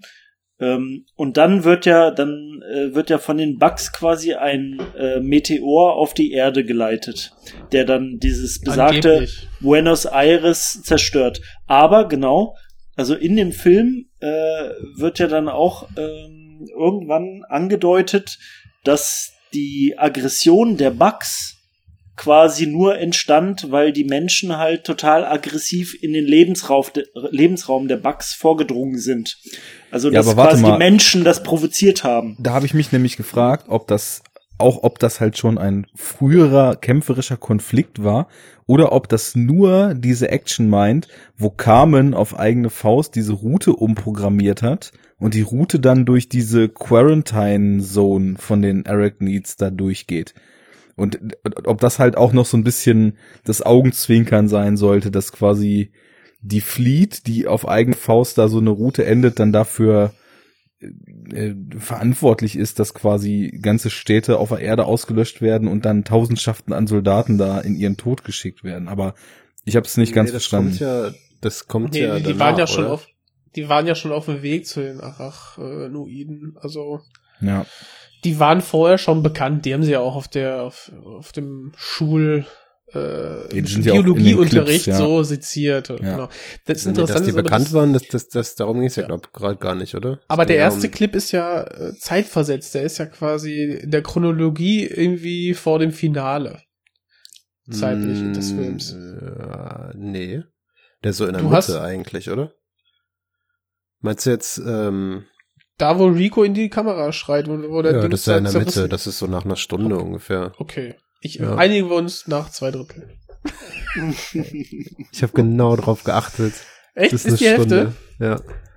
Ah, okay, krass. Also irgendwie kommt es mir so vor. Weil das ist ja auch nicht dann, das Finale. Das ist ja erst deren erster Einsatz dann. Genau, und dann Ja. kommt das Finale. Oder? Nö, da hauen die ja erstmal wieder ab von dem Planeten dann auch und so. Das ist ja, ähm, Ach, Sie sind ja stimmt, dreimal ja auf verletzt. Planeten insgesamt. Ja, stimmt, du hast recht, ja. Also Okay. das beziehungsweise ist das sie erste Mal, wenn sie als Red Jacks Roughnecks irgendwie. Red Jack Roughneck! Nee, ist es gar nicht. Da sind sie noch gar Nee, das, Okay, okay. das, das kommt dann Nee, erst danach, oder? Ich glaube, wenn sie, ja, wenn sie das erste Mal unterwegs sind, sind sie noch äh, ohne Red Jack, glaube ich, unterwegs, oder? nee, erst als die Hälfte gekillt wird und sie zu diesem anderen Squad dazu stoßen. Genau. Da sind aber Ja, noch genau. andere Roughnecks, oder? Ja. Unter der Leitung von Richtig. äh, hier Michael der erste, Ironside. der, ich glaube, die, die, die erste ähm, Militärintervention nach der Ausbildung, das ist die, wo dann auch diese, dieses Videoschnipsel vom Anfang her herrührt, Genau, wo der ja. verletzt wird. Ja. Der Rico. Ja, also das, ähm, das Massaker von Klendatu. mhm, Und Da kommt er dann in den Tank. A hundred thousand dead in one hour. Genau. Ja. Richtig. Ja, und dann äh, kommen die zu den zu den Roughnecks und da äh, gehen die dann zu dieser zu diesem Außenposten, Enklave, wie auch Ja. immer. Ja, wo zum Beispiel auch keiner auf die Idee kommt, so einen scheiß Nuke einzusetzen. Nuke nur Ja. für große Bugs. What the fuck? Nuke him, Rico! Nuke! Duke Nukem. Ähm, ja, stimmt. Ja, sollen wir kurz sagen, wer überhaupt äh, Rico ist? Der wird nämlich gespielt von Casper Van Dien. kennt man den eigentlich? Woher kennt man den? Kennt man den von Äh, irgendwas anderem noch? Der von so einer Her äh, von so einer Tarzan-Rolle kennst du ihn vielleicht. Ja, stimmt. Also er ist halt einfach so ein Gesicht, was irgendwie man, man Ja. kennt es halt irgendwie, ne? Aber Das Ich, Casting ich ist finde, er ist so ein wieder perfekt. typisches, er ist so ein typisches Direct-to-DVD-Gesicht. So ein bisschen, finde ich. die Überbeleidigung. Ey, du, Ich, was aber hast er du ist ein doch, Direct-to-DVD-Gesicht? Du Huso!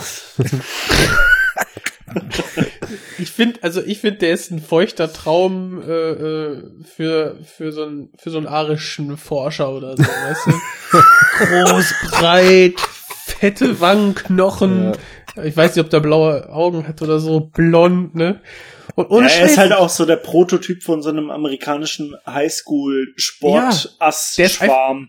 Der ist einfach Ken. Und die mit Ja. Denise Richards haben sie, also für die Carmen, sein Love Interest, haben die perfekte Barbie dahingestellt. Die auch Ja. unter halt die anderem aufgrund dessen ist. Sau nervt.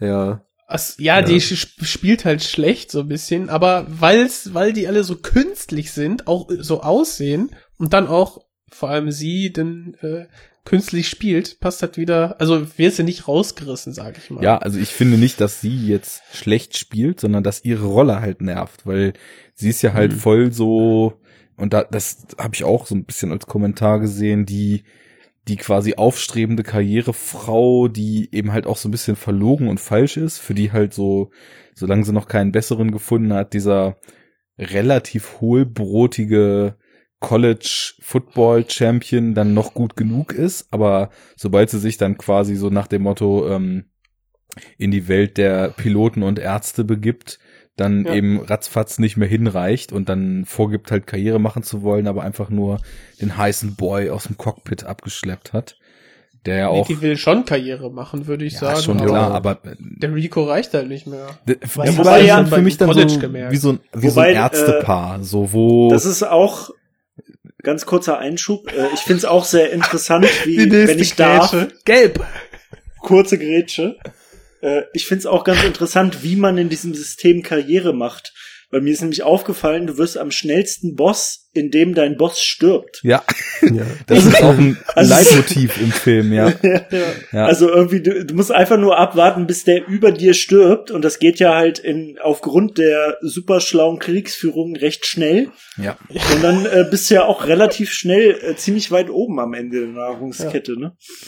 Ja, sie ist dann ja also auch Karriere ist eigentlich gar nicht so schwer in dieser Welt. Im Militär sowieso nicht. Du Genau. musst nur warten. Rico, I need a corporal. Äh, äh, Du musst lang genug, du musst lang genug überleben. Das ist eigentlich alles.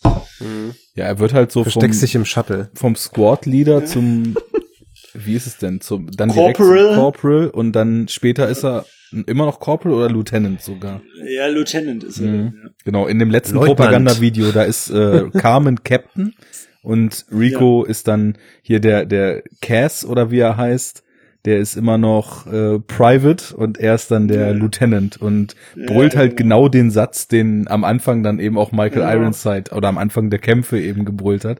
Und da war mir das dann auch so bewusst geworden, wie schön mit diesem Motiv gespielt wird, dass halt die über einem halt total schnell wegsterben und dass so jemand wie er, der halt eigentlich aus den total, ich sag jetzt mal falschen Beweggründen so diese Army-Laufbahn da eingeschlagen hat, dass der halt dann auch von so einem System total geschluckt wird und aufgrund dieser einfachen und naja, ohne, ohne großes Zutun, ich meine, er hat schon besser drauf da als die anderen, das, was sie da eben machen, aber er hat jetzt einfach und wirklich nicht viel gemacht, außer halt zu überleben und dass du dann eben total schnell auf so einem hohen Rang bist und Carmen eben auch so, die vom Schiff sich retten konnte und dann eben Captain ist, weil die äh, Captain-Dame vorher dann halt auch einfach gestorben ist bei der Explosion.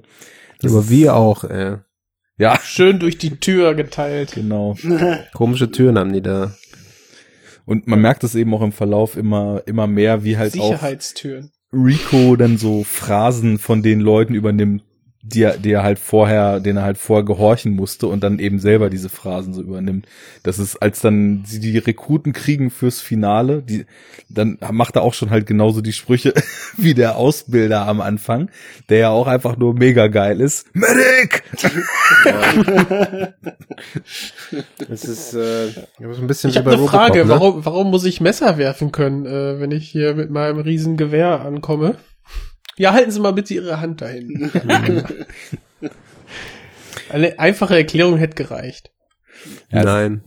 Natürlich nicht. Und da merkt man auch in der Szene einfach, ne, so, die wollen, die brauchen einfach Frischfleisch so für, für, für den riesigen Militärapparat und äh, so ein Menschenleben ist da eben nichts wert. Du hast halt nur eine Funktion zu erfüllen, ne?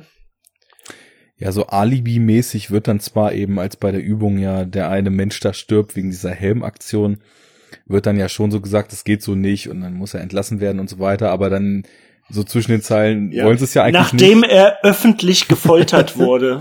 Ich möchte noch mal kurz darauf hinweisen.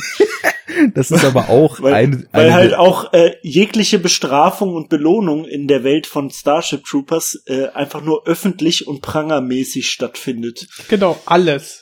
Das schon. ist ja mit Du den Mathe-Noten und so genau, das gleiche. genau. Willst du wissen, welche Note du hast? Ja, dann zeig's mal erstmal allen anderen auf.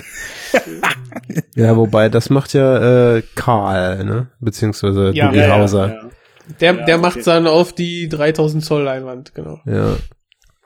Gut, aber es steht ja Ähm, trotzdem öffentlich da. Er vergrößert das ja auch einfach nur, was da. Ja, ja, klar. Aber das ist ja, das gibt's ja öfter mal auch. Also früher bei mir an der TU noch in Braunschweig. Da war das Da stand doch dein Klarname nicht. Da stand Ja, deine das stimmt. Nummer vielleicht. Klar, da steht dann ja die Matrikelnummer. Darf ja. jetzt zwar auch schon lange nicht mehr, aber Richtig, Okay. richtig. ich Oh, finde damals aber, gab's noch, ey, da, da hat, da weiß ich noch, ein Kommilitone hat dann echt Matrikelnummern von den Leuten gesammelt, ne? Ich Wirklich? dann, Hm. ja, ich hab gesagt, Junge, schmeiß das mal weg, das geht dich nichts an. Nein, meine kriegst du auf gar keinen Fall. Ja, krass. Echt. Strange. Crazy. Ja, aber am Anfang nochmal, wir hatten das jetzt auch ein paar Mal, dass das ja, ähm, also erstens die Unterschiede zwischen dem Mobile Infantry und, und den, ähm, wie heißt der, der Fleet und Mhm. so, dass das halt auch so eine Allegorie halt ist natürlich und so, aber es hat auch viel mehr noch und augenscheinlich und vor allem in den jungen Jahren, wo ich es das erste Mal gesehen habe, einfach diesen Beverly Hills 90210 Charakter. Das ist Ja. halt schon super soapig am Anfang, ne, so die ersten Jo. 30, Ja, 45 ja, ja, Minuten. Alter, dieser Abschlussball mit der Pornomucke. Ja, genau. Oh, aber mega 90er, ne? Also so da, hart. das die einzige Stelle, wo der Film 90s schreit, aber das ist halt, Pastell, ich sag's euch. ja. Na gut, Wobei bei das Dizzy ja ist dann Frisur Miami Vice, auch aber- 90er, aber, ja. Stimmt, ja. aber Dizzy ist halt Miami. badass, so, die darf das. Dizzy ist badass, Ja. ey. ja. Am Anfang ist es Also, total soap, das das stimmt. Und dass gerade eben in der Fleet auch so diese Liebesgeschichte dann so stattfindet und dieses Techtelmechtel zwischen Carmen und Xander und bei den Bodentruppen halt irgendwie Furzgags und äh, sich Tattoos stechen und sich irgendwie Sprüche drucken stattfindet. Mhm. Das sind schon so zwei Welten auf jeden Fall, die nicht so richtig zusammenpassen. Ähm, Aber noch kurz zu dem, zu dem Ball und so. Also das, das sollte ja unbedingt so stulzig sein, durchsetzt mit diesem ja, Militärrekrutierungsmechanismus äh, in der, in der Highschool oder College. College war das, ne? Ja. Ähm, damit du einfach diesen krassen Kontrast hast äh, zu dem Kriegseinsatz. klar, klar. Ne? Du Funktioniert brauchst ja halt super. erst die Unschuld, damit du die zerstören Ja. kannst im Krieg. Mhm. Aber das So, ist im Kontrast dann später mit Fleet und Bodentruppen ja auch noch so. Ich weiß noch, die sind dann da in diesem Bootcamp und werden ausgebildet und müssen halt jederzeit eigentlich fürchten, dass ihr Drill Instructor ihnen, um irgendwas zu veranschaulichen, den Arm bricht oder ein Messer in der Hand wirft oder sie bei einer Übung halt draufgehen, weil, weil irgendwer da halt rumbrüllt. Was auch so geil ist, wo der halbe Kopf weggefetzt ist und er so guckt, total fassungslos, so, Medic! So, als ob das doch irgendwas bringen würde, wie bei Robocop, als Ed Wie bei 209 Robocop im halt, ne? Besprechungsraum Gas gegeben hat. Somebody call a goddamn paramedic.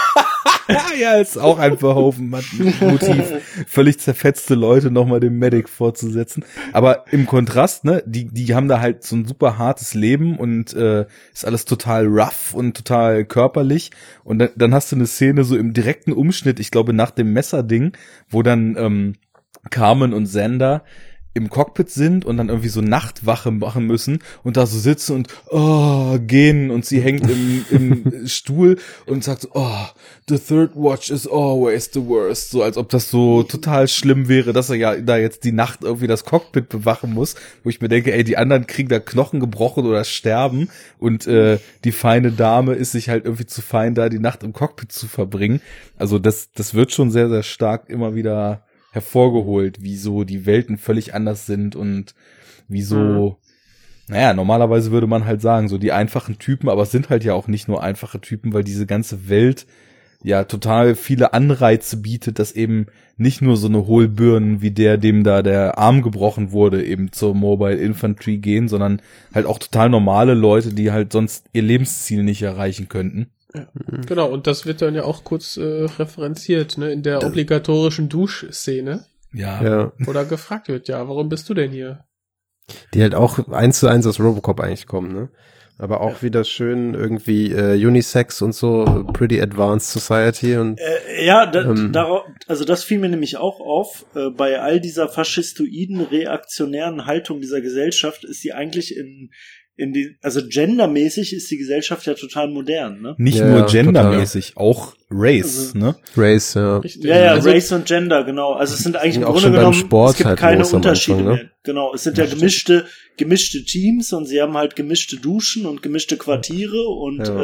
äh, beim Militär gibt's auch keinen Unterschied zwischen Männern und Frauen und so. Also es ist, Von unserer Perspektive und so weiter, ja. ist, Bitte? ist es echt gut und ähm, Ja. ich da hat äh, ich, Verhoeven hat glaube ich selber gesagt in einem Interview, dass es ähm, eine faschistische Utopie ist, Das Mhm. ist eben die der er da Punkt. dargestellt hat. Und ich glaube, er hat Und- auch so kleinere Spitzen eingebaut, was so die Rolle von Frauen konkret im Militär und so weiter dort betrifft, weil halt eigentlich so die höheren Positionen, die wir sehen, die halt sinnvolle Entscheidungen treffen, im Gegensatz zu diesem Bodenkampf, der da durchgeführt wird, sind halt alle von Frauen besetzt. Und als das halt so mega schief geht, dieser Angriff auf Kendathu, Stimmt. wird halt auch der Typ, der es voll verkackt hat, durch eine Frau ersetzt, die dann eben viel, viel besonderer an die Sache rangeht. Also da sind schon so kleine Spitzfindigkeiten auch in die Richtung drin. Und genauso rassismusmäßig, ne? Dass halt das Auspeitschen von einem Schwarzen an einem Weißen durchgeführt Ja, wird, das ne? Ja, ja, natürlich. gut, dass du es sagst. Ja. Das fand ich so gut, ne? Ja, es ist halt, Dann haben sie da echt ist so ein bisschen die Frage, ob das von Heinlein kommt oder ob das halt äh, auf Verhoeven ist. Ähm, Ja, weil ich habe das Buch halt leider nicht gelesen. Irgendwie. Wir besprechen mal einen Film, wo ich das Buch nicht Ich wollte gelesen habe. sagen, wo bleibt das Trademark? Im Buch war das aber. Haltet den Podcast an. Mhm. Nee, aber ähm, ich habe auch äh, ein bisschen davor zurückgeschreckt, weil ich irgendwann mal halt gehört habe, dass eben diese Satire gar nicht so dolle in dem Buch drin steckt und das ist halt das eher hat so ein, Verhoeven gemacht, ja. Ja genau und das ist halt so schon irgendwie so ein Military Sci-Fi Geschriebsel ist, wo ich dann auch nicht so wirklich Bock drauf hatte. So Ähm, Enders Game mäßig.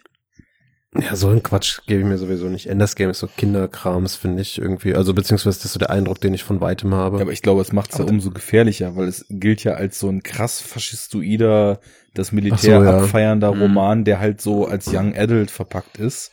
Hm. Und wo dann halt eben genau Stimmt, diese Rekrutierung im gehört, Klassenzimmer ja. quasi über Ja, ja, ja. Belletristik dann funktioniert. Aber nochmal zurück ähm, zu, äh, oder nicht zurück, aber an der gleichen Stelle, äh, Citizen und Federation und so weiter.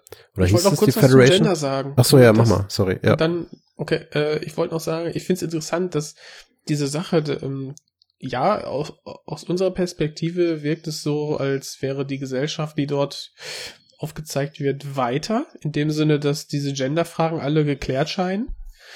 Ähm, aus der Perspektive eines äh, Militärstaates macht es aber auch Sinn. Ne? Es vereinfacht viele Sachen und äh, die sind halt alle gleich wertlos, die Leute. ja. hm. Nicht gleich viel wert, sondern gleich Genau, wenig. ist Das gleich- ist halt der Punkt. gleich wenig. So, Ja. und das ist halt irgendwie, äh, ja, da spielt halt der Betrachtungspunkt und Winkel, ne, und der, der eigene soziale, äh, das eigene soziale Umfeld wieder eine große Rolle. Hm. Und ja. Ja, ist halt, ist halt irgendwie stark, ne? Kann man viel dran drauf rumdenken. Ähm, aber wie, wie hieß diese ganze, diese ja, Militärregierung da, wie, wie nennen die das? Federation oder? Ja. Federation. Ja, okay. Ähm, weil ich äh, hatte da, ich habe den Film natürlich früher oft äh, auf Deutsch halt gesehen oder ganz lange und ähm, auch, ich glaube, vor zwei, drei Jahren das erste Mal halt dann im OV. Und ähm, ich kann mich nicht mehr genau daran erinnern, wie die das da so nennen, den Unterschied zwischen hier ist es ja irgendwie, ähm, helft mir mal kurz, Citizen und äh, Civilian, Civilian. oder Ja. so. Ja. Und ich weiß, ich, also ich Ja, glaube, äh, mir und ist genau das, da das das geht erste im Mal Deutschen. Das ist das, was ich nämlich meinte. Äh, genau da geht im Deutschen diese Differenzierung verloren, weil das Ja, halt in der genau. Übersetzung quasi unterschlagen wird. Ja, war mir nämlich Ne, doch da- so. Das da- ist genau da der redet Punkt, wo man, ich drauf glaube ich, hinaus nur wollte. von, äh, von Staatsbürgerschaft oder irgendwie sowas. Hm. Mit Ne? Bürger werden auf jeden Fall. Ja, oder. Sagen die, also, sagen die Bü- Bürger und Zivilisten das, also weil das wäre mir, Nee, glaube ich, aufgefallen. Nee, Ja. diese, diese Unterscheidung wird nämlich in der deutschen äh, Synchro nicht gemacht so. Und das ist halt das, was quasi äh, verloren geht. Ne? Da gibt es mehrere Beispiele äh, in dem Film. Also ich, Ja. ich weiß, dass sie auf jeden Fall von Zivilisten sprechen, so das, das ist klar. Aber wie nennen sie das, äh, Ja, halt das äh, Citizen äh, Mein Pendant. Bürger, Das, ich, ich hör mal kurz, Ja? guck mal eben. es ist mir auf jeden Fall damals, weiß ich ganz genau, nie wirklich aufgefallen und klar geworden, auch die erste Szene quasi mit, mit Michael Ironside da in dem Klassenzimmer, Ja, dass es halt eigentlich darum auch geht und dann halt noch dieses Duschengespräch und so weiter, wie, ja, wenn du hier Civilian äh, sein willst, äh, Citizen meine ich, ähm, dann musst du dieses und jenes machen, weil als Citizen hast du ja diese und jene äh, Vorzüge und, und so weiter. Und ähm, das kommt erst so richtig, finde ich, im OV durch. Das war in der, in der Synchro geht das total unter.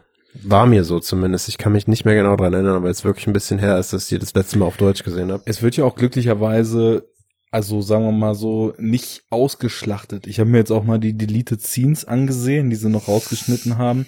Und da gibt's halt mehrere Szenen, die das noch viel, viel klarer aussprechen, wo zum Beispiel Carmen oder Dizzy, ich weiß nicht mehr, irgendwer sagt zu Rico zum Beispiel, äh, deine Eltern hätten das doch, oder du, du hättest das doch gar nicht gebraucht hier alles, deine Eltern sind reich, die müssen keine Citizens werden, andere haben halt gar nichts und müssen das deswegen werden. Also da Mhm. wird halt das, was sowieso zwischen den Zeilen die ganze Zeit, finde ich, schon total stark dann eben in der OV so ausformuliert ist.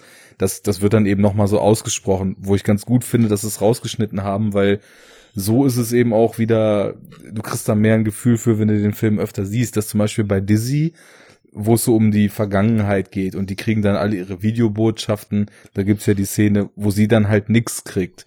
Und Ja. über ihre Vergangenheit wird ja auch gar nichts gesagt. Und da, darüber wird für mich zum Beispiel dann, oder habe ich das Gefühl gekriegt, dass sie wirklich jemand ist, der eigentlich im Leben gar nichts hat und deswegen tatsächlich diesen Weg gewählt hat. Und klar, sie war auch auf Rico scharf, aber sie ist irgendwie auch zu So stark so als ne? Figur, als dass sie nur wegen, wegen einem Typen dann dahin gehen würde, sondern sie hat halt dieses Taffe und scheint halt auch sonst keine Perspektive im Leben zu haben und in solchen kleinen Momenten wird das auch immer klarer, was es eigentlich bedeutet in der Welt, dann dieses Citizenship zu kriegen, plus Kinder kriegen zu wollen, Politik machen zu wollen, nach Harvard gehen zu wollen, also quasi alles, was irgendjemand überhaupt irgendwie im Leben mal machen wollen könnte, dann eben über Citizenship sich zu erleichtern.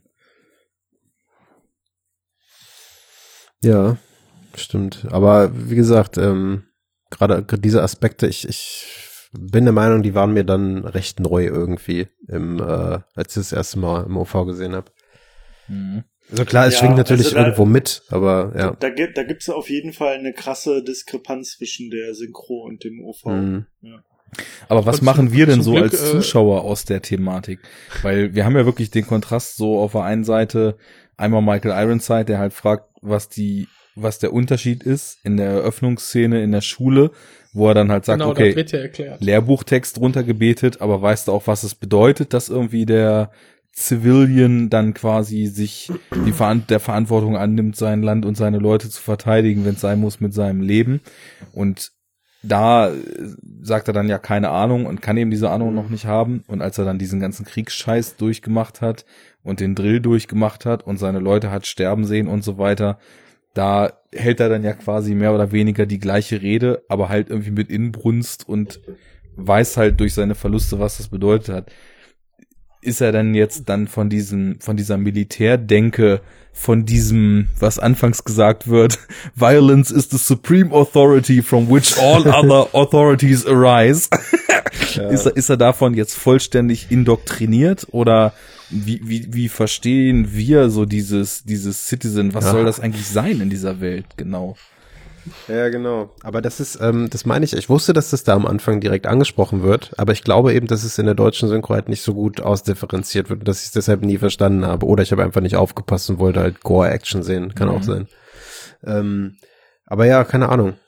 Also ich hätte jetzt Frage. vielleicht gesagt, dass der Citizen dann im Sinne dieser Militärdystopie, nenne ich es jetzt mal, also weil es ist ja irgendwie Dystopie und Utopie gleichzeitig, wie wir schon festgestellt haben, dass der Citizen vielleicht derjenige ist, der das Brainwashing, sich in diesen Militärstaat nahtlos einzufügen, vielleicht vollständig durchschritten hat, der das nicht mehr anzweifelt, ob es vielleicht irgendwie auch andere Wegen, Wege geben könnte, sein Leben zu leben.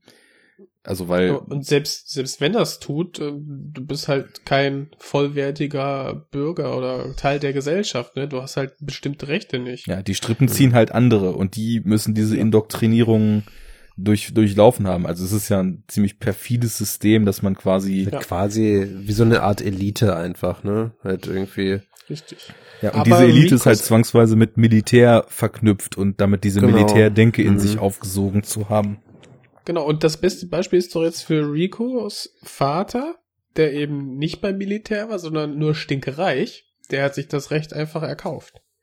Ja.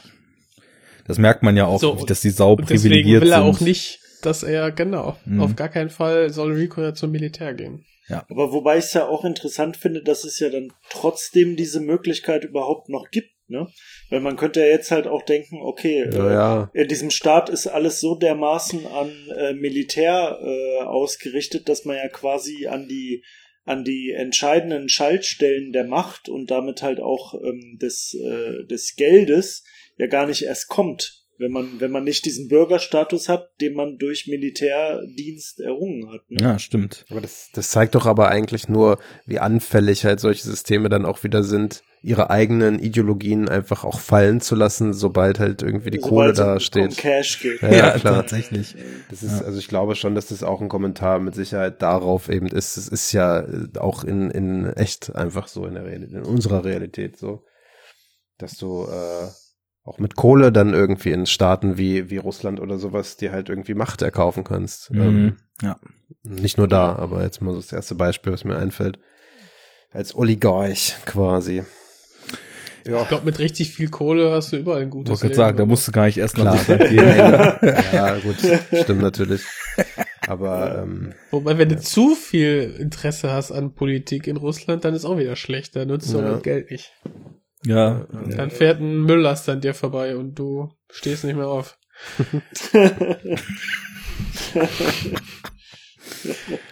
Äh, wir waren ja vorhin noch so ein bisschen bei den Schauspielern. Ich finde, Ach ja.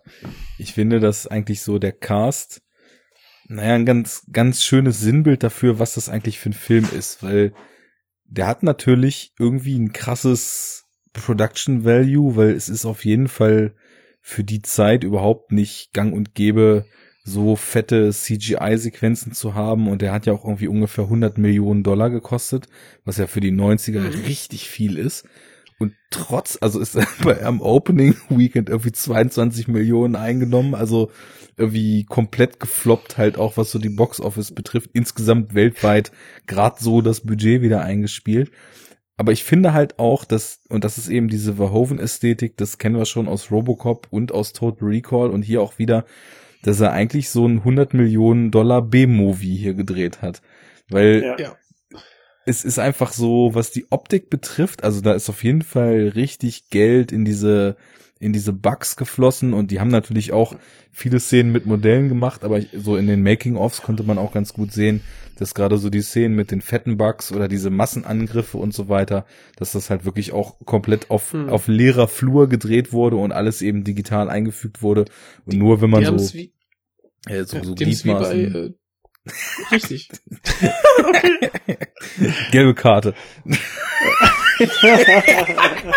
Fett reingegrätscht. Ja, da darf ich ja auch hab jetzt den Ball. Also, äh, genau, die haben Animatronik mit CGI schön vermischt, nach bester ähm, Jurassic Park Manier. Ja. Vor, der vor, also vier Jahre vorher ähm, erschienen ist. Und Zwei. Ja, ne? also- ist doch 95, oder? nee, Nicht? okay. Okay. nicht. Jurassic Park 93. Ach krass, okay. Dann Und- war ich da verrutscht. Und ähm, ja, genau. Ja, da hast du halt Animatronics und äh, CGI-Effekte. Und übrigens hier, ne, äh, Effektschmiede ILM für die Ja. Äh, Ja. Modelle, Flug, äh, Raumschiffe und auch CGI, glaube ich. Animatronik war ein anderes Studio, Studio ADI, aber die waren auch einfach top, die, die Modelle. Und ähm, das war schon ganz nett. Und es gibt auch Szenen, wo beides vermischt wurde, ne? Das ist dann auch immer ganz nett. Also ist gut, gut gealtert. Nett, Also ich glaube, der Look, den der Film hat, ich finde, der sieht halt so in diesen Interieurs von den Raumschiffen und so weiter auf so eine bewusste Art billig aus, glaube ich. Also es sieht Mhm. halt alles so total nach Plastikkulisse und zeitweise, wenn die zum Beispiel da auf diesem Carrier unterwegs sind und dann später fliehen, wo sie von dem Plasma getroffen wurden und das Schiff halt droht äh, abzustürzen oder zu explodieren. Da sieht das wirklich aus, teilweise die Kulissen, das könnte auch so ein Tele 5 Nachtprogramm-Film sein durch die Sieht aus wie, eine, wie so eine Star Trek Voyager Star Episode. Trek, Ja, genau. Ja, ja, Mann, auf jeden Fall. Ja. so komplett Wo du- wo du quasi schon- Fernsehästhetik. Im Bild siehst, wie billig die Props sind, dass die alle aus, Schaum, aus, aus Schaumstoff gemacht Genau. sind. Die, die Deckel, die, diese Stahlträger fallen einfach zu langsam gen Mhm. Boden. Und du hast ja auch, äh, was die Besetzung, deswegen kam ich da eben drauf, betrifft, es sind ja nicht in dem Sinne bekannte Leute oder Leute, die irgendwie einen großen Namen haben drin, sondern fast alle, die mitspielen, haben vorher viel oder ausschließlich Fernsehen gemacht oder sind halt, ich weiß gar nicht, ob Michael Ironside zum Beispiel damals schon so die Ja, ja, B-Movie-Legende war oder ob es einfach durch diese Filme erst geworden ist, dann eben, war vorher schon. ja, Total Recall war ja auch früher. ne? Ja, ja, genau. Ja. Ja, ja. oder hier der junge Neil Patrick Harris, so in einer seiner ersten Rollen damals. Also ich muss auch sagen, äh, äh, Michael Ironside, finde ich, spielt in dem Film auch alle an die Wand, oder? Richtig Ja. gut ist der. Find ich Richtig auch. gut, Mhm. ja. Ja. Aber hat auch die dankbarste Rolle, glaube ich. Ne? Du hast ja erst diesen, diesen Lehrer, ne, der schon, wo die Ideologie einfach in jeder Po rüberkommt, aber der nimmt sich noch zurück und sagt, ja, Rico auf den Ball, du, du musst deine eigenen Entscheidungen treffen und das ist ja das Schöne an, was sagt er, der Gesellschaft oder? Ja, er sagt, dass das die einzige Freiheit ist, die man heutzutage noch hat. Dass man Ja, halt sich so. aussuchen Aber er meint kann, das was natürlich, er meint das ja auch schon in so eine gewisse Richtung drängend, weil er sagt, Rico sagt ja irgendwie so, ich habe irgendwie Bock und Ja. so, und mein Vater sagt so, nee, und dann sagt er so, genau, also, man. Ja. halt so, ja, mach doch, was du willst, so, Genau. Ja. Das ist schon, aber ja, klar. Sobald, sobald er der äh, Anführer der Roughnecks ist, dann sagt er ja, pff, ne, ich habe nur eine Regel und die Ja. ist, äh, killt mir ein paar Bugs, sonst kill ich Ja. euch. Ja. Feierabend. Oder wo, wo er dann den einen Typen erschießt und meint so, äh, ich erwarte so jetzt auch, dass ihr das mit mir macht. Mhm. Ja. er ist halt so, er ist halt so der, der ultra abgebrühte Veteranen-Roughneck-Typ halt einfach, ne? Und äh, ich finde, die Rolle hat er so mega gut drauf. Und äh, du merkst das vor allem dann später, wenn Rico an seine Stelle tritt, ne? Weil also ich finde, die Darstellung von dem äh, Rico ist halt so ein bisschen blutarm, wahrscheinlich auch vielleicht mit Absicht sogar. Ich glaube, ne? bei ihm und Carmen Also- ist das tatsächlich so, also Hollywood-Lead-Paar technisch ja, Absicht, ja, ja, ja. auf jeden Fall. Ja. Aber, Aber auch aber eher als- Absicht vom, vom Casting, ne? Also nicht Ja. Absicht Ja, vom, vom genau, Schauspiel. genau. Also, Die genau. wollten, die wollten den perfekten, das perfekte Abziehbild haben. Sie Aber- mit aber ihrem du merkst ja- Perlweißgrinsen und er mit seinem Ja. Aria-Look, wie du so, so Aber du schön merkst gesagt ja- hast gerade.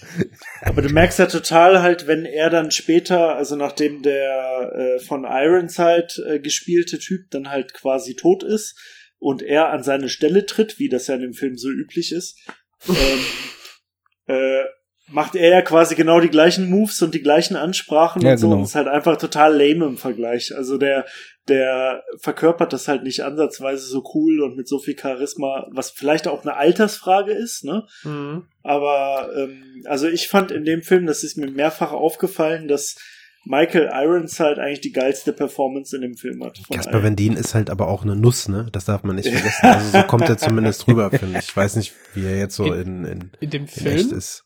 im Film, Nö, ich glaube ja, auch so grundsätzlich, oder? Also hast du ich mal. habe jetzt, ich habe ja für die, für den Podcast habe ich mir ein paar, ein paar Interviews angeguckt Mhm. und wo er dann auch zusammen mit äh, Paul Verhoeven da ähm, auf der Bühne steht, äh, sitzt und dann über den Film erzählt.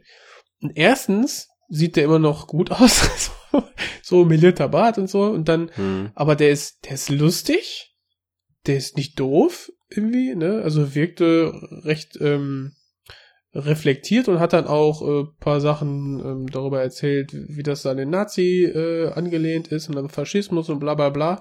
Vielleicht hat das bei dem Dreh gelernt, so, dass er sich Mhm. damit beschäftigt hat, aber er hat sich damit beschäftigt und das merkst du. Aber von wann das sind ist, denn die Sachen, die du gesehen hast? Das sind neuere jetzt, oder wie? Das war jetzt recht aktuell, ja, ja. Genau. Ich ja, würde jetzt keine auch, Ahnung, vielleicht also ist er ja auch. Ja. Persönlich, keine Ahnung, das kann er ja nicht einschätzen. Er Nein, und so Denise Richards sind ja. auf jeden Fall so als Hauptdarsteller, als dieses äh, American Dream Paar Perweisgrins äh, Duo gecastet.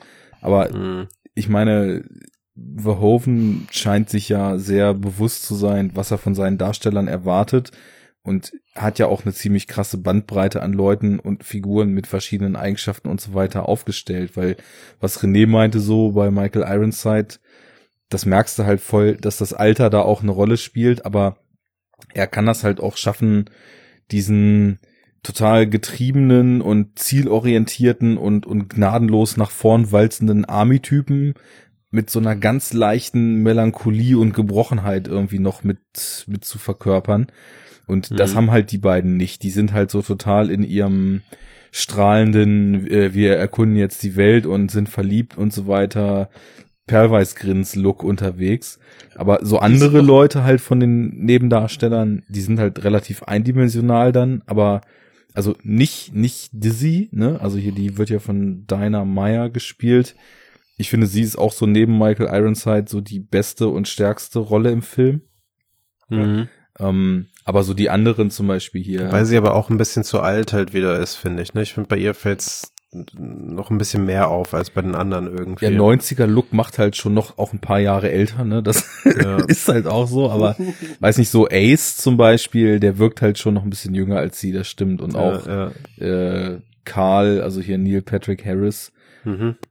Schon. Aber nichtsdestotrotz, ich finde halt, dass der Cast cool zusammengewürfelt ist, halt aus Ja, diesen ja, unbekannten okay. Leuten. Das geht schon Ja. in dem ersten Squad los, so mit den verschiedenen Charakteren und verschiedenen Beweggründen, die dann auch so aufgrund dieser angedeuteten Lebenserfahrung oder dieser, dieser angedeuteten Hintergründe mit dieser Combat-Situation ja total anders umgehen, als dann so irgendwie Shit the Fan hittet bei, bei der ersten Aktion.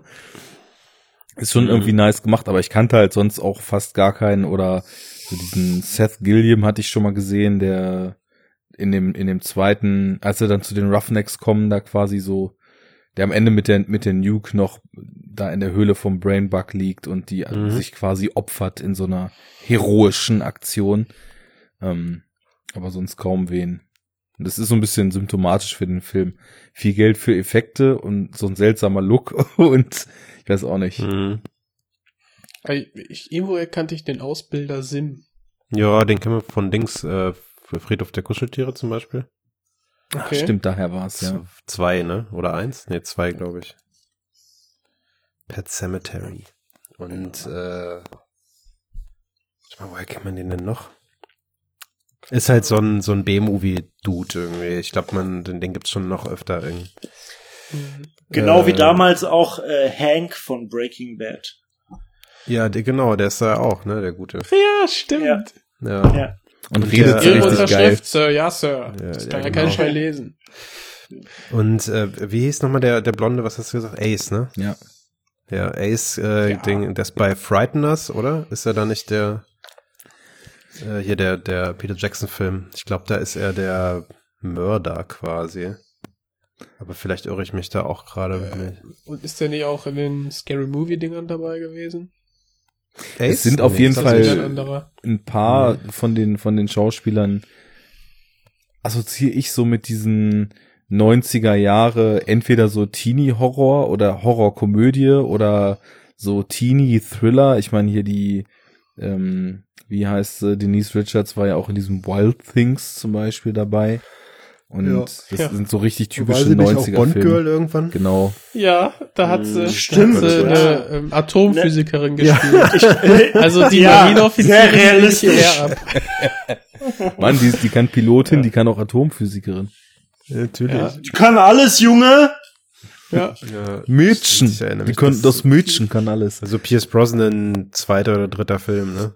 Irgendwie so. Ja, Ecke. genau, genau. Mhm. Äh, Wer knackt von euch übrigens jetzt konstant rum? Das ging letztens auch schon irgendwann los. Okay, bin ich das? Hallo, hallo? Ah, jetzt hat's Ja. wieder geknackt. Ja, ich glaube auch, ja. Echt? Lass knacken, Junge! Das ganze Gehirn weggelutscht.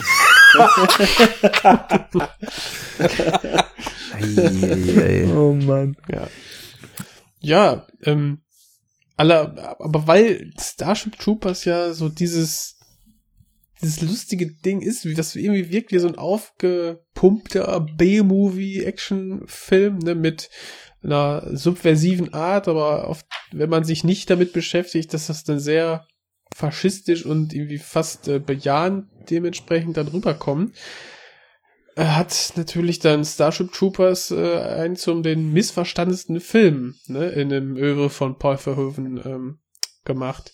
Und äh, was ganz geil ist, ist äh, einfach, man fragt sich dann ja, okay, das ist von einem, von einem großen Studio, damals Sony, ähm, gegreenlightet worden. Die haben da halt das, äh, die Kohle reingesteckt und du fragst dich, okay, wie kann das dann sein, dass dann dieser Film überhaupt so dann produziert wird, ne? Und Verhoeven spricht da auch von großem Glück, weil er meinte, dass alle drei bis vier Monate da die Verantwortlichen bei Sony dann einfach gefeuert wurden und durch irgendwelche neuen Gesichter dann ersetzt wurden und ihn einfach niemand auf die Finger geschaut hat. Hm. Und erst als der Film fertig war, haben sie dann da der Vizepräsidentin Lu Lucy Fischer dann den Film gezeigt und sie meinte, war einfach geschockt, meinte, äh, ist ja Nazi-Flaggen und er so, ja, aber haben eine andere Farbe. so haben sie den Film dann irgendwo im November ähm, starten lassen. Irgendwo ging er dann so ein bisschen unter und ja, fast schon gedammt, ja. ne, so ein potenzieller Sommer-Blockbuster. So, genau, ja. genau. Wir haben den schön da hinten verschoben und ja, so hat sich dann so diese, man könnte ja hier auch von so einem Kultfilm sprechen, hat sich dann so ja. dieser Kult dann so langsam Fall. erst entwickelt, ne? Ja. Ja, aber ich fand's einfach geil, wie die einfach, ach ja, jetzt ist der Film fertig. Nö, der ist jetzt, der ist jetzt so. Sie, Sie können ihn jetzt so veröffentlichen. ja, finde ich auf jeden Fall auch äh, ganz nice, vor allem, wenn man sich dann mal überlegt, was in dem Jahr dann eben auch so mit äh, krass Budget produziert wurde und wogegen dann eben tatsächlich auch der konkurriert hat. Ne? Ich meine, 97, da kam mir als erstes jetzt äh, hier äh, das fünfte Element in oh. ins, äh, ich glaube Titanic war 98, oder? Ähm, hm, weiß nicht, ich glaube es war 97. Ja, also ja. Also der erfolgreichste Film 97, ich habe es jetzt gerade im Hintergrund hier auch mal äh, mir schnell ergoogelt, war auf jeden Fall Content. Men in Black. Und oh, äh, der ist von 97. Ach du Scheiße. da sind, war ich im Kino. Das sind jetzt hier deutsche Kinocharts, wären vielleicht irgendwie USA ja. noch mal ein bisschen interessanter, aber Men in Black lief, ähm, dann der dritte Jurassic Park, ein James Bond, ähm, das fünfte Element, etc. Also alles so Sachen, das, die vom Ton dann doch. Jurassic Park ist das zweite. Titanic hast du auch recht. Ja, ja, der Titanic, ich habe auch gerade nachgeguckt. Titanic ist 97, Good Will Hunting auch. erst äh, im Januar 98 in Deutschland an. Ja, okay, in direkter Konkurrenz zu Starship Troopers, der auch im Januar 98 anlief. jo. Ist ja ungefähr das gleiche Publikum. Boah. Okay. Und natürlich mhm. Face Off, ne, ist klar. Ja. Oha. Ganz großes Wort. ich würde jetzt gerne ein Nicolas Cage Gesicht machen, aber vor allem in der, in der Kirche. Da muss er einfach nur ausdruckslos gucken. Nein, nein. Das, bitte? In der Kirche mit den, ist doch auch, auch so ein geiles GIF in der Kirche mit den, äh, ja. mit den, ja, den Nicolas Cage Riesenaugen und, äh, äh, im Knast beim Essen. Da hat er auch so ein, Shit, ey, ich such die mal raus, ich schicke euch den. Was aber interessant ist, ähm, das habe ich jetzt eben auch noch mal gerade rausgesucht. Wir sind hier immer noch bei den deutschen Kinocharts. Das, also wie, wie 97, 98 Kino noch abging, ne? Also was äh, Starship Troopers an Besuchern hatte, wäre heute so der ultimative Reißer an der Kinokasse. Der hatte halt am ja. Startwochenende fast 600.000 Zuschauer. In äh, Schland oder was? In Schland der, der gefloppte Solo jetzt hat's irgendwie gerade mal auf 300 oder 270.000 gebracht und ähm, hatte insgesamt halt über das ganze Jahr dann 1,5 oder knapp 1,6 Millionen Zuschauer, was halt für heutige Verhältnisse echt schon ein richtig gutes Blockbuster-Ergebnis ist. Ich meine, auf Platz eins ist mit 18 Millionen Besucher Titanic. 18 Millionen? ist, ist die 3D-Auswertung jetzt aus den äh, Mitte 2000 auch noch? Nee, drin? Stand 25.04.2004 ist das. Alter, das ist krass, ja.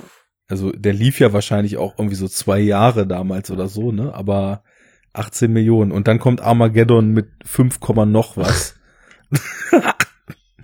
ist schon, ist schon krass.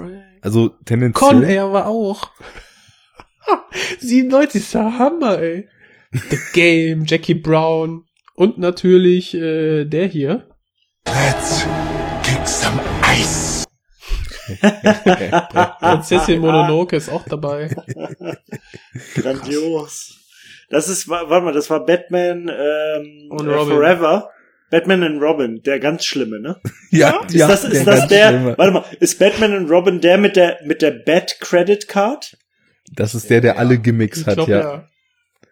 Oh, geil. Geilo, Geilomat, ey. Wobei, nee, nee, nee, nee. Batman und Robin ist der ganz schlimme. Ähm, und Batman Forever, oh, ich krieg's schon nicht mehr zusammen. Die habe ich gerade irgendwie vor einem Jahr oder anderthalb Jahren mit Christian besprochen. Also der eine hat den Riddler und der andere hat, glaube ich, ist. Orny und Two-Face, ne? Ja, das Genau. ist Batman Das und ist Robin. Batman und Robin. Okay, nee, dann ist, Two-Face, Two-Face und Riddler sind zusammen in einem Film. ja. Ja. Und äh, Arnie und Poison Ivy sind in dem ja, okay, stimmt, genau. Dann, Alter, ja. also der Bane. mit Two-Face und Riddler, der ist Stimmt. der schlimmste von allen. Uma Thurman, Uma Thurman als Poison Ivy Ja. übrigens, ne? Alright, everyone. Chill. Chill. We need some ice. Who killed the Allow me to dinosaurs? break the ice. Oh, allow me Eis. to break the ice. You know what killed the dinosaurs? Die Eis. Ice. Hast du das nicht gerade erst äh, in einem anderen Podcast am Anfang von dir gegeben, Arne? Ja, ja, da wo ich zu Gast war, ne, bei Nightcrow. Nee, nee. äh, War das da? Ja, Ich, ich dachte, das wäre jetzt in der Superhero, äh, Superhero Unit das kann auch, gewesen. das kann auch sein, ja. das kann auch sein. Ich, ich äh, halte nicht hinterm Berg mit Arnie-Zitaten. Ah, stimmt, mit Christian habe ich da auch drüber geredet, ja. Ja, das ich nämlich heute Morgen erst gehört auf dem Weg zur Arbeit. Mhm. Deshalb. Fein. Ja, ja. Gut, jetzt äh, sind wir ein bisschen davon abgekommen. Also tendenziell nach heutigem Maßstab war Starship Troopers irgendwie krass erfolgreich, aber nach damaligen anscheinend nicht so sehr. Aber für einen Big Komisch. Budget B-Movie immer noch in Ordnung. Ja. Ja. Ähm, Jens hat das vorhin schon einmal angesprochen. Es ist ja irgendwie so ein schlockiger und äh, Propaganda äh, missverstandener Action B-Movie. Und da eben das Stichwort Action fand ich noch ganz interessant, weil gleiche Frage wie bei Robocop. Wie steht ihr denn so zu der Action in dem Film, den man ja durchaus zu großen Teilen auch als Actionfilm ansehen kann?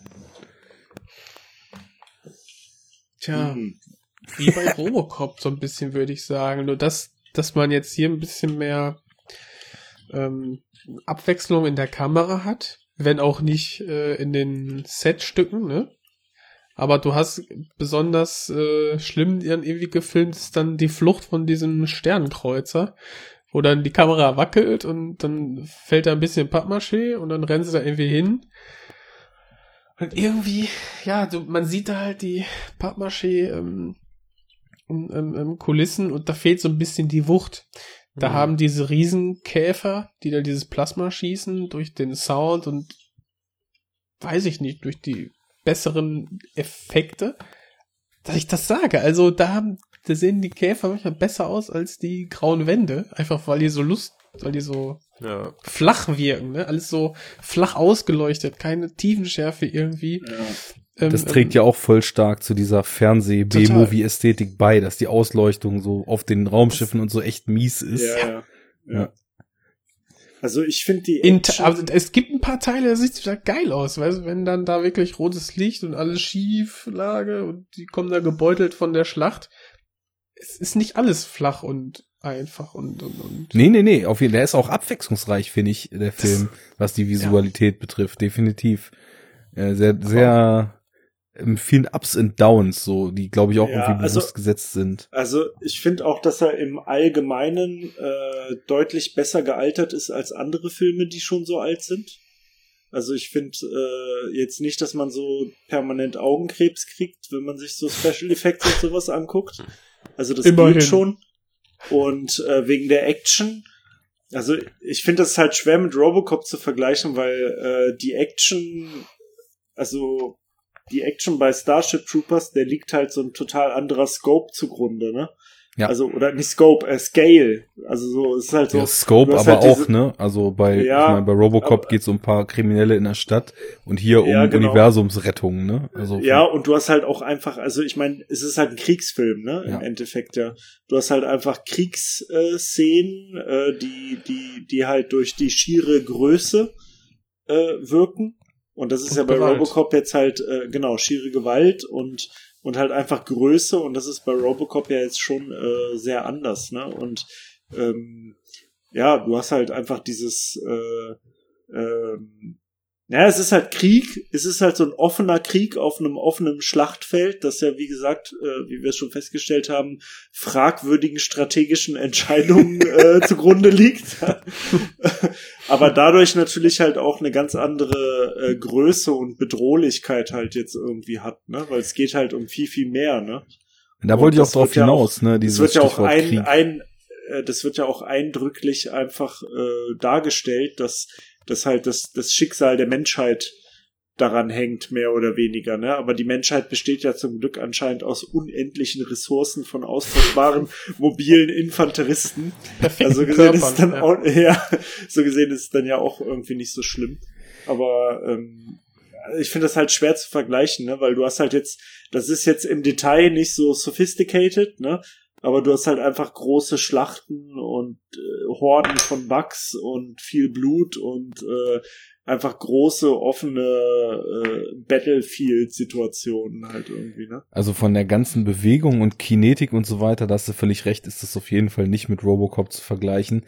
Was glaube ich vergleichbar ist, dass Verhoeven da vielleicht so einen kleinen Fable für einfach so harte Baller-Action hat, weil halt, wie wir ja vorhin quasi so in der Analyse der strategischen Entscheidung also auch schon wir- feststellten, es wird halt einfach krass in der kurzen. Militäranalyse. Ja. Ja. aber das ist ja auch, das ist ja halt auch wieder, das haben wir ja auch schon mehrfach festgestellt. Äh, ich glaube schon erstmals bei Total Recall. Bei Verhoeven gibt's ja diesen Trademark des Einschusslochs. Ja, genau. sozusagen, Ne? Also das ist halt einfach nirgendwo mit so viel, mit so viel Wucht Leute erschossen werden wie bei Verhoeven. Also, Ja. äh, Ja, Ist und halt halt, einfach so Blut, sein ne? Trademark. Gewalt, Ja, geil. Wenn Geil. er ballern will, kann er haben. ja. Ich baller gerne. ja, aber ähm, auch äh, dieser in eine, es gibt, es gibt diesen, diesen, ja genau, es gibt ja diesen Rückblick, ähm, nicht, nicht Rückblick, äh, in, in dieser kurzen Reportage irgendwann, wo, äh, was war denn das? Wie werden die genannt? Diese Aussiedler, die irgendwie so trotz äh, Hinweisen, was auch immer, sind sie Ja. mit, Mhm. wo die dann da so zerrissen alle rumliegen, ne? Ja. Das sieht halt auch so ultra gory aus, halt wie so ein Diorama äh, des, des Splatterfests irgendwie. Mhm. Und Ja, die, ähm, ja. ja? Ich glaube, das waren irgendwelche Fanatiker oder so. Ja, ja, genau, das die war das. irgendwie Die- so tituliert, ja. ja, der, die Fanatiker, die irgendwie glauben, man könne mit dem Bugs zusammenlegen oder irgendwie sowas, keine Ahnung. Genau. Doch jedes Kind weiß, äh, Bugs sind äh, sch- schlimme Monster. Und dann siehst Ja, du da, ja. weil das so aufgemacht ist wie so ein Kindervideo, dass die einzige Szene, wo dann so ein dicker Zensiertbalken über diese Gewalt, äh, äh, Ja. die da zu sehen ist, äh, Wo gelegt quasi wurde. der, der Mhm. Vagina-Bug einmal injiziert wird, so, ne? Nee, mit der ist auch Kuh. eine das, ganz, das kommt mit ganz, der Kuh das ganz leichte, ganz leichte Analogie auf äh, weibliche Geschlechtsteile. Hat Mhm. das Ja. äh, Ganz- vom Design ganz her ganz subtil. leicht, ja. Ganz Ähm, subtil, ja. Nein, stimmt, aber Jens Aber meinte die Kuh, ja, die zerfetzt wird. Aber der Brainbart hat dann ja noch mal äh, einen Penis aus der Vagina, ne? Also Ja, Ja, ist halt gendermäßig alles total modern. Alles ne? wie am schon, Start. Wie schon gesagt. Also, total, total progressiv gendermäßig, auch bei den Bugs. Ein Trans-Brain-Bug oder Ja, ja.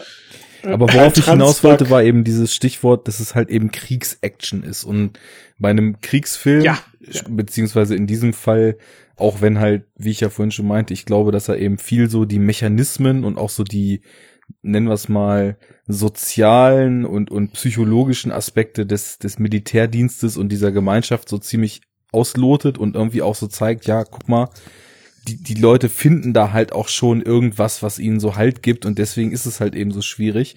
Aber nichtsdestotrotz, es ist halt eben, ähm, es ist halt Militär und ich will eigentlich auch gar nicht, dass so Kriegsschauplatz-Action so krass unterhaltsam ist oder so auf auf besonders galante oder stylische Inszenierungen hin irgendwie getrimmt ist. So, es ist halt schon eigentlich geiler, wenn das einfach super roh ist und super super stark wehtut, so wie die Leute dann halt eben von diesen Bugs auch einfach zerfetzt werden und so weiter. Ne? Das, das ist halt, da ist eben die Scale und der Scope tatsächlich ein ganz anderer und ich habe da eben auch eine andere Blickrichtung drauf. So wenn wenn ein Robocop dann, weiß ich auch nicht, äh, da einfach auf ein paar Verbrecher schießt und da irgendwie wild rumballert, so, dann ist das was ganz anderes als wenn dann halt Leute so aufgrund von äh, den, den, den Triebkräften hinter so einer Militärregierung in ihren Tod geschickt werden.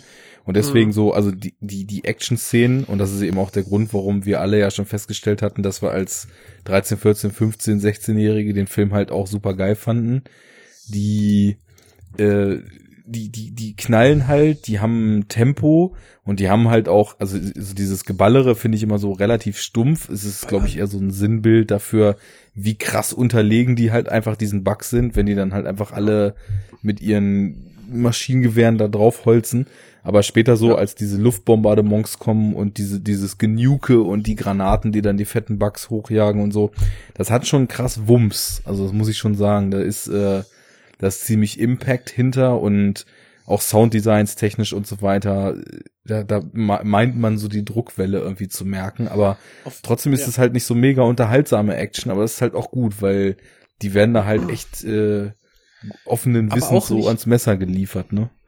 Ja, genau, die, wie du sagtest, ähm, in der Mitte, ähm, der Fokus liegt halt darauf, äh, dass Verhoeven zeigen möchte, wie das Militär agiert was denke ich mal auch durch seine Vergangenheit äh, bei der holländischen Marine daher rührt, wo er dann ja auch äh, zum Filmemachen erst gekommen ist.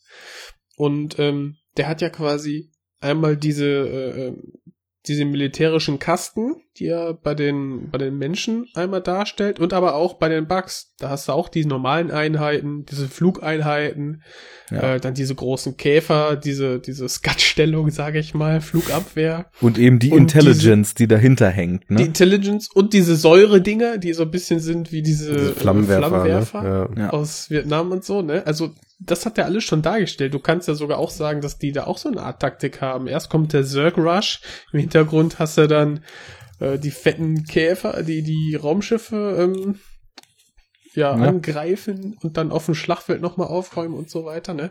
Du hast ja sogar dann in der zweiten Instanz diese, diesen Hinterhalt in diesem Canyon mhm. und so, wo du merkst, okay, die sind auf jeden Fall intelligent. Also das, was diese Propagandavideos sagen, dass das irgendwie doofe Insekten sind, das stimmt halt einfach nicht.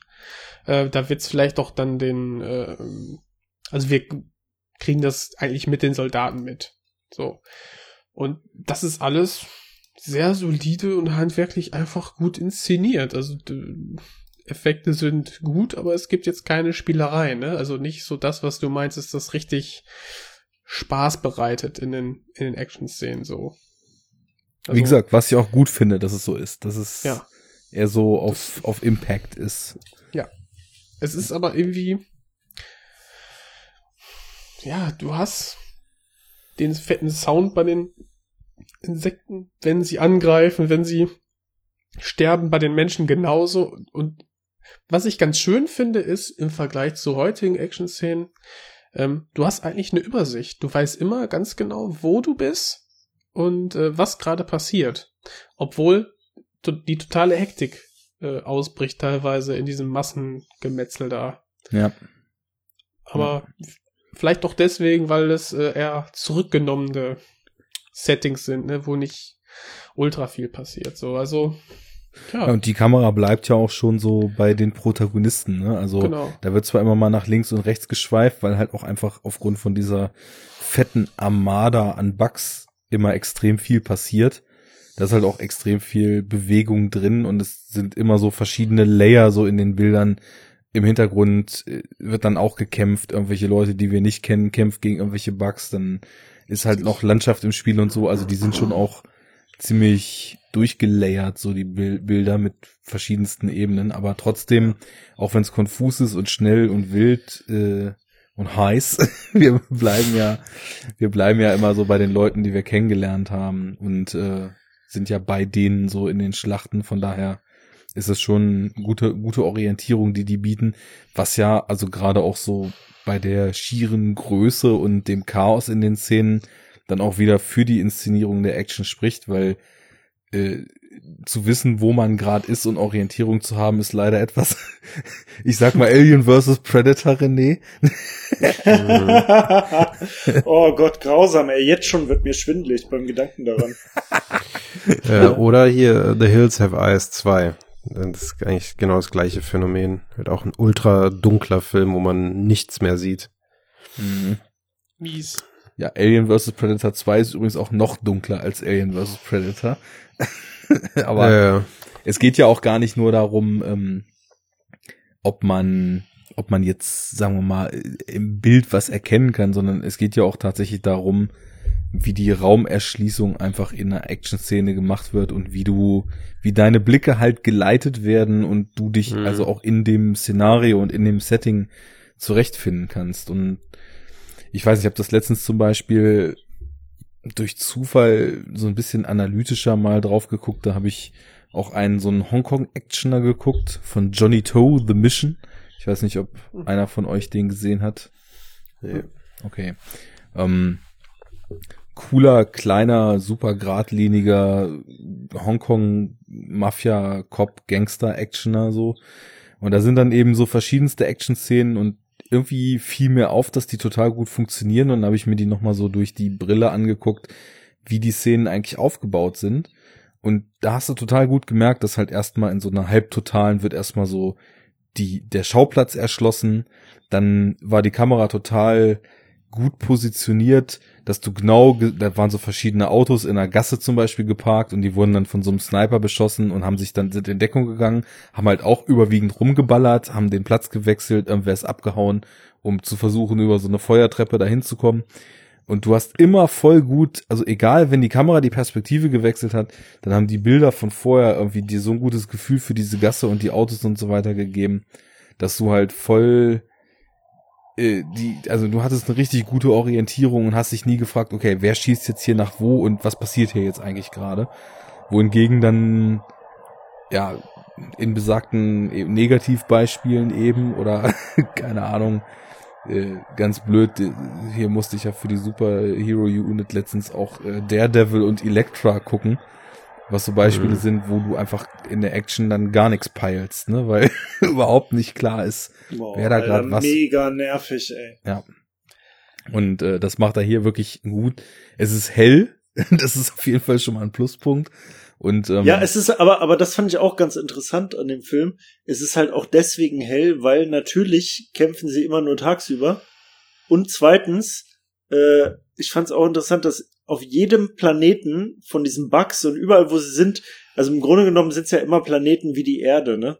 Also mit Mhm. äh, Menschen, Menschenleben äh, Leben ermöglichenden Environment, so, ne? Es gibt halt so, sie brauchen keine Raumanzüge, sie brauchen keine Sauerstoffmasken, sie brauchen gar nichts. Die Schwerkraft ist genau wie auf der Erde. Ist natürlich alles so sehr handy für sowas, ne? ja, klar. Aber das, Deswegen sind die Menschen ja da, ne? Ja. Wollen Kolonien bilden.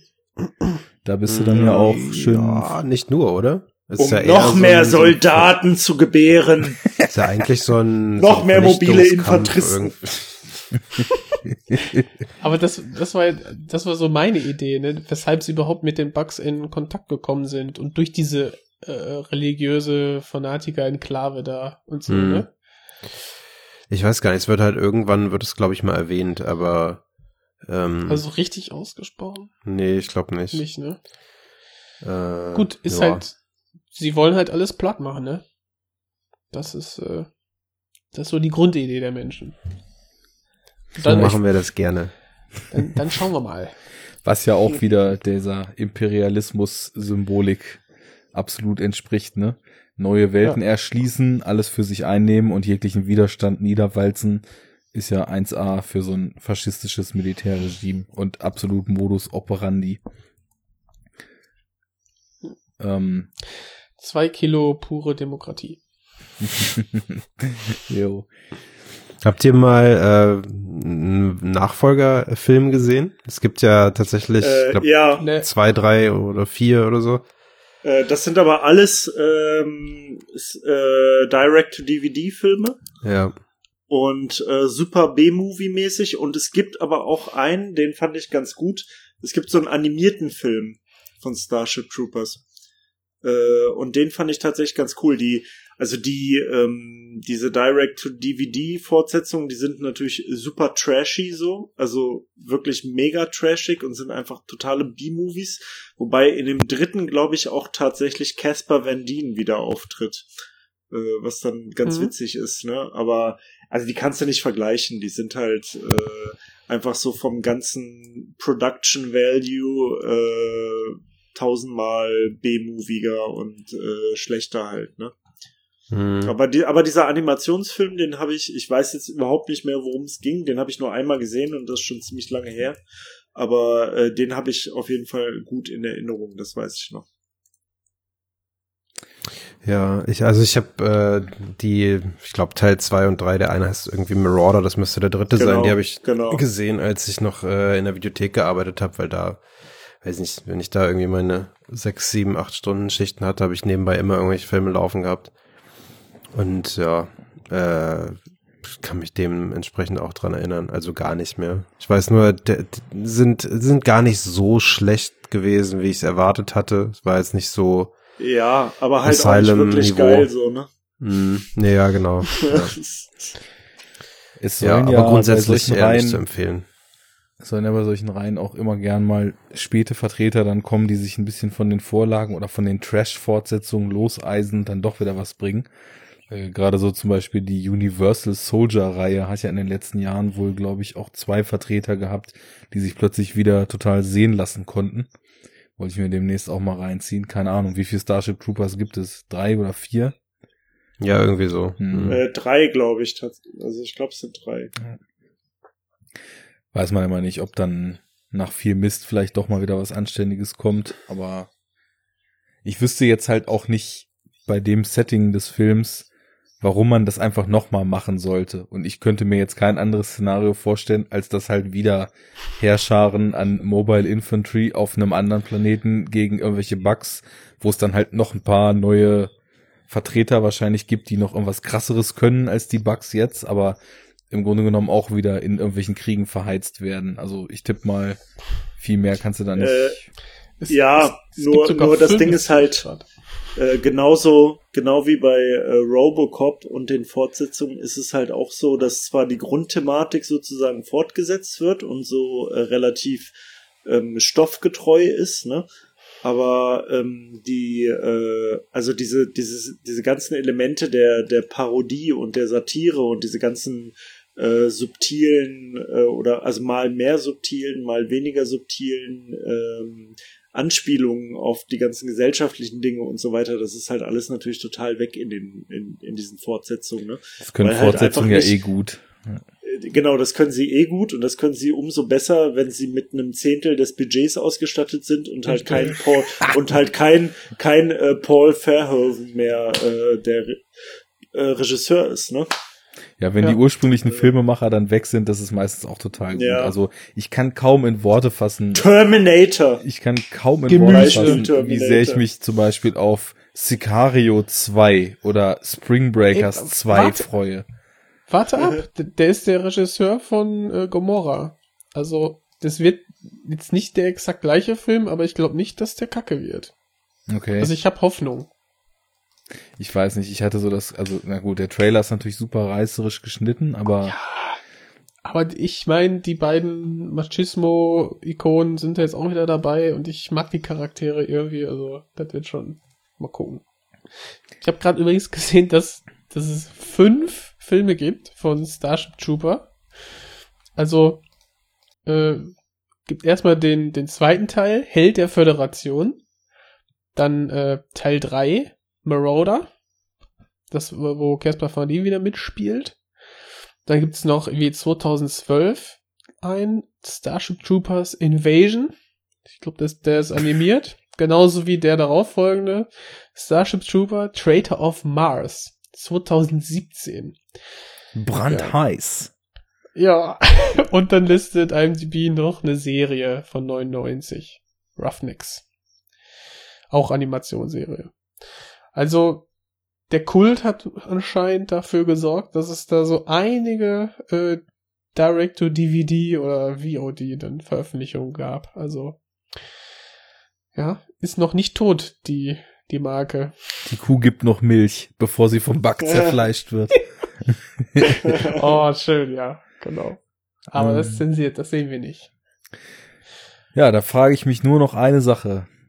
Was hat René zu Basil Poleduris zu sagen? Ah, grandios. grandios. Also äh, ich muss sagen, je mehr ich äh, von dem bewusst kenne, also natürlich kannte ich viele Sachen von dem schon, ohne zu wissen, dass es von ihm ist. Aber äh, je mehr ich von dem kenne, desto begeisterter bin ich. Also ich finde, der, der macht halt einfach mega geile, ähm, mega geile Filmmusik. Also halt natürlich immer so mit diesem äh, super epischen halt, ne? Also der kann halt nicht klein, Ja. so. äh, aber gerade jetzt, also zu Starship Troopers passt das ja total geil. Also halt einfach, weil wie gesagt, der, der, der Scope halt äh, total groß ist und es halt um alles geht und um die Menschheit und Vernichtung und Krieg und äh, also richtig, richtig gut. Ich bin von dem Score total begeistert. Und wie ich ja letztes Mal schon sagte, und jetzt könnt ihr mir wahrscheinlich auch ein bisschen beipflichten, ich finde enorm ähnlich zu Robocop teilweise. Ja, es gibt so ein paar Fanfaren, die äh, sind da doch echt angelehnt, ne? An Ja. Robocop. Ja. Ähm, du hast hier aber noch mehr das Militaristische im Vordergrund, ne? Ja, so, Diese so marschartig, Ja, ne? diese marschartige Musik. auch, ja. ja, ja. Genau. Ja. Auch die geile Fanfare dann von der, äh, von den Propagandavideos und so. Ja, hier ist wirklich jede, jeder Akzent, äh, der irgendwie nach Militär riecht, wird dann, da kommt die Musik nochmal dazu und unterstreicht das dreifach mit dickem Ja. Edding. Ähm, Also Ja. me mega, mega gut gemacht, finde ich einfach. Ich finde den Kontrast Ja, dann auch passend. interessant. Also, weil, was ihr sagt, militärisch, episch und so weiter, das sind ja genau die Attribute, die eben auch das beschreiben.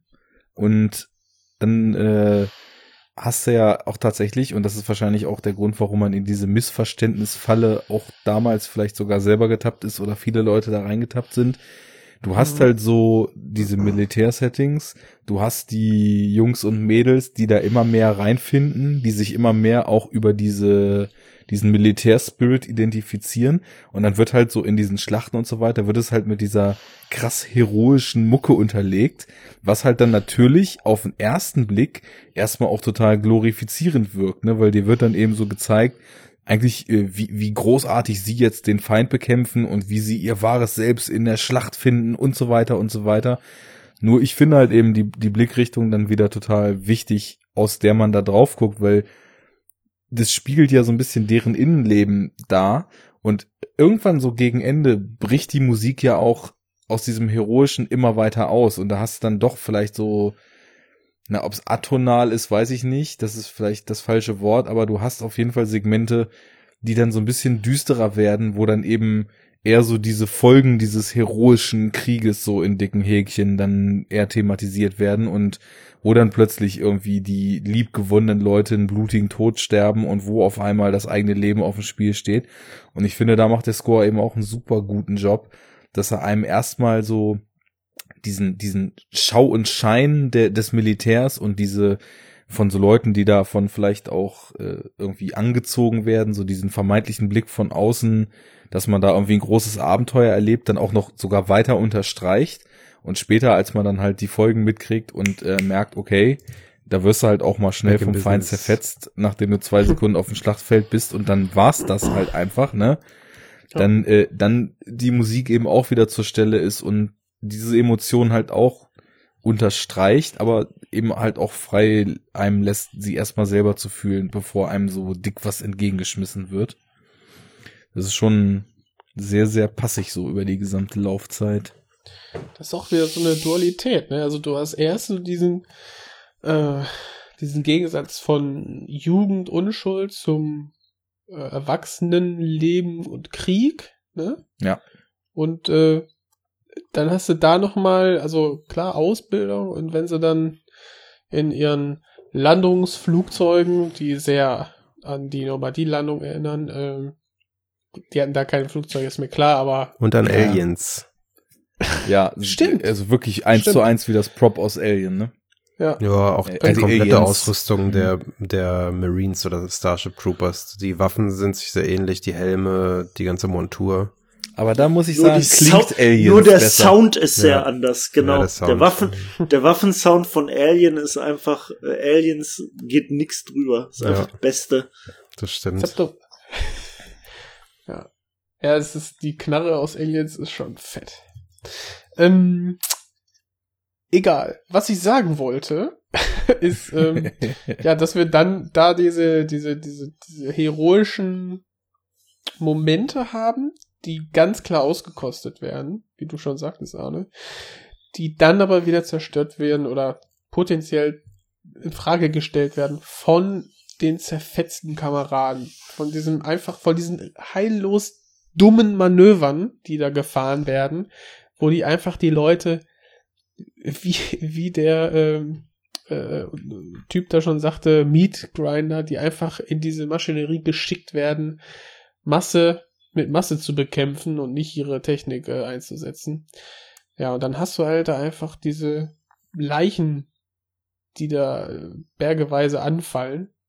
Und das ist dann so dieser scharfe Gegensatz zu dieser, zu diesen, wie soll ich sagen, Plastik, äh, wunderschönen Menschen in Militäruniform, die Karriere machen wollen. Ja, und äh, dazu auch noch dann diese Ebene, dass eben diese quasi Held gewordenen Leute, dass die halt zum Ende des Films auch alle eine ziemlich krasse Veränderung durchgemacht haben. Weil, also ich habe das zum Beispiel extrem stark bei, ich habe jetzt den Namen vergessen, der Figur von ähm, dem Neil Patrick Harris. Karl Ja. hieß er genau. Karl. gemerkt, der am Anfang irgendwie eher so ein Karl. Spaßvogel war und so Streiche gespielt hat, lebensfroh war und so weiter. Und nachdem er dann diese ein, eineinhalb Jahre oder wie lange das dann eben spielt, in der Fleet war, dann Ich finde, das wirkt ja alles so, als sind das eher sechs Wochen als anderthalb Jahre. ja, wegen diesem Zeitsprung halt. Klar, aber er, er wirkt halt so richtig Sorry. krass runtergekühlt und richtig, richtig entmenschlicht so, ne? Und ähm, dann ist es eben auch so die anderen beiden. Also klar, die sind dann irgendwie so die Helden und die haben die Schlacht gewonnen und jetzt geht's weiter, aber so Rico, der Typ, der mal war, ist ja auch total verloren gegangen. Er ist halt voll in die Fußstapfen von seinen Vorgesetzten getreten, knallt dieselben Phrasen raus, haut dieselben Sprüche raus, ist irgendwie so voll im Combat-Modus. Also äh, ich weiß nicht. Ich die Frage ist immer, wie viel muss man da selbst mit reinnehmen an diesen Gedanken und wie viel. Also ich finde es eigentlich schön, dass der Film einen das so lesen und denken lässt, wie man das möchte und einem jetzt nicht unbedingt irgendwie so äh, bis ins Letzte dann jeden Gedanken so aufdrückt, obwohl er halt irgendwie laut und äh, wüst und irgendwie auch gut in your face ist. Aber Ja, ich weiß das nicht, es ist halt nicht so heldenhaft, wie die am Ende sind. Es sind halt eher so desillusionierte und äh, ziemlich, ziemlich kühle und also gerade bei dann Karl entmenschlichte Leute geworden durch den Krieg, ne? Und das Mhm. ist ja eigentlich so, klar ist das bei weitem nicht so krass wie jetzt zum Beispiel in The Deer Hunter, wo am Ende einfach nur so ein paar völlig gebrochene und zerstörte Seelen da sitzen, ne? Aber Oh Gott, ja. Trotzdem, so in die Richtung, also du, du kannst das da drin sehen, wenn du danach suchst, sag ich mal so. Ähm, Aber, ja, aber das ist es. Diese subversive Haltung des Films, die kann untergehen, ob der brachialen ähm, Inszenierung. ja, klar. Mhm. Das, das kann man übersehen und deswegen ist er halt wahrscheinlich auch initiiert worden. Das kann man, glaube ich, nachlesen, oder? Müsste man vielleicht mal machen. Ja, du, die Prüfberichte sind tatsächlich öffentlich. Kannst du, Mhm. kannst du einsehen. Mhm. Warte Da mal, steht das- da bestimmt irgendwo äh, im Fazit eine Begründung oder so.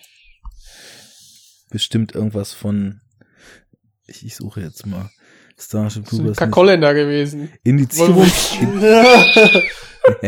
Nennen wir die Sache mal beim Namen. Wird So. man wohl noch mal fragen dürfen. Sachverhalt. Wollen wir ja wohl noch sagen können, ey. Scheiß Holländer, ey. Der Videofilm Starship Troopers wird von der Firma Buena Vista Home Entertainment Videofilm. München vertrieben. Der 96 in den USA produzierte Film hat in der Videofassung eine Laufzeit von 120 Minuten. Regie Paul Verhoeven, Darsteller sind so und so. Die freiwillige Selbstkontrolle der Filmwirtschaft lehnte am 3.12. eine Jugendfreigabe Länge Kinofilm circa 129 Minuten ab. Darüber hinaus wurde der Film von den Vertretern der Filmwirtschaft auch nicht zur Kennzeichnung nicht freigegeben unter 18 Jahren vorgeschlagen. Im Berufungsausschuss äh, erhielt der Film das Kennzeichen nicht freigegeben. Eine zweieinhalb Minuten gekürzte Version, offizielle Laufzeitangabe 127 Minuten, wurde dem der FSK am 6.1. vorgelegt, Kennzeichnung freigegeben ab 16 Jahren, wurde trotz der Schnitte abgelehnt. Film erhielt ebenfalls in dieser Version die Freigabe nicht unter 18 Jahren. Ähm, so, jetzt kürze ich mal kurz ab. Ähm, da geht's noch um weitere Versionen. Ähm, Warum? Es gab eine Schnittliste. Festzustellen ist allerdings, dass die in der Schnittliste zur zweiten Fassung beschriebenen Kürzungen nicht vorgenommen wurden. So, bla bla bla. Gründe. Ganz geil Der, eigentlich. der Videofilm Langweilig. Der Videofilm Starship Troopers ist antragsgemäß zu indizieren.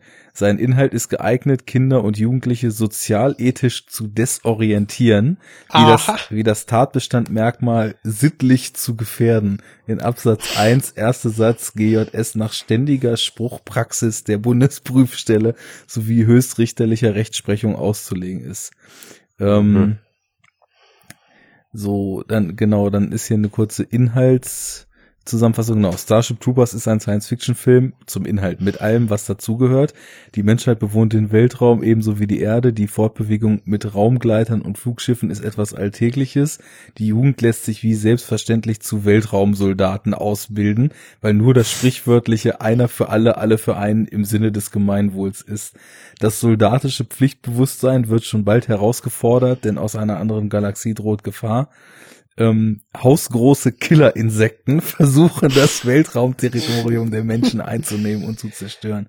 Um dieses Thema dreht sich der ganze Film. Auf der einen Seite harter militärischer Drill, mit dem die Jugend zu kompromisslosen Kämpfern herangezogen wird. Auf der anderen Seite die zahlreichen, oft im Massaker endenden Kämpfe gegen die Killerinsekten. Die Sichtung des Videofilms äh, Starship Troopers in der mündlichen Verhandlung vom 10.3.99 ergab, dass von dem Videofilm eine verrohende Wirkung ausgeht.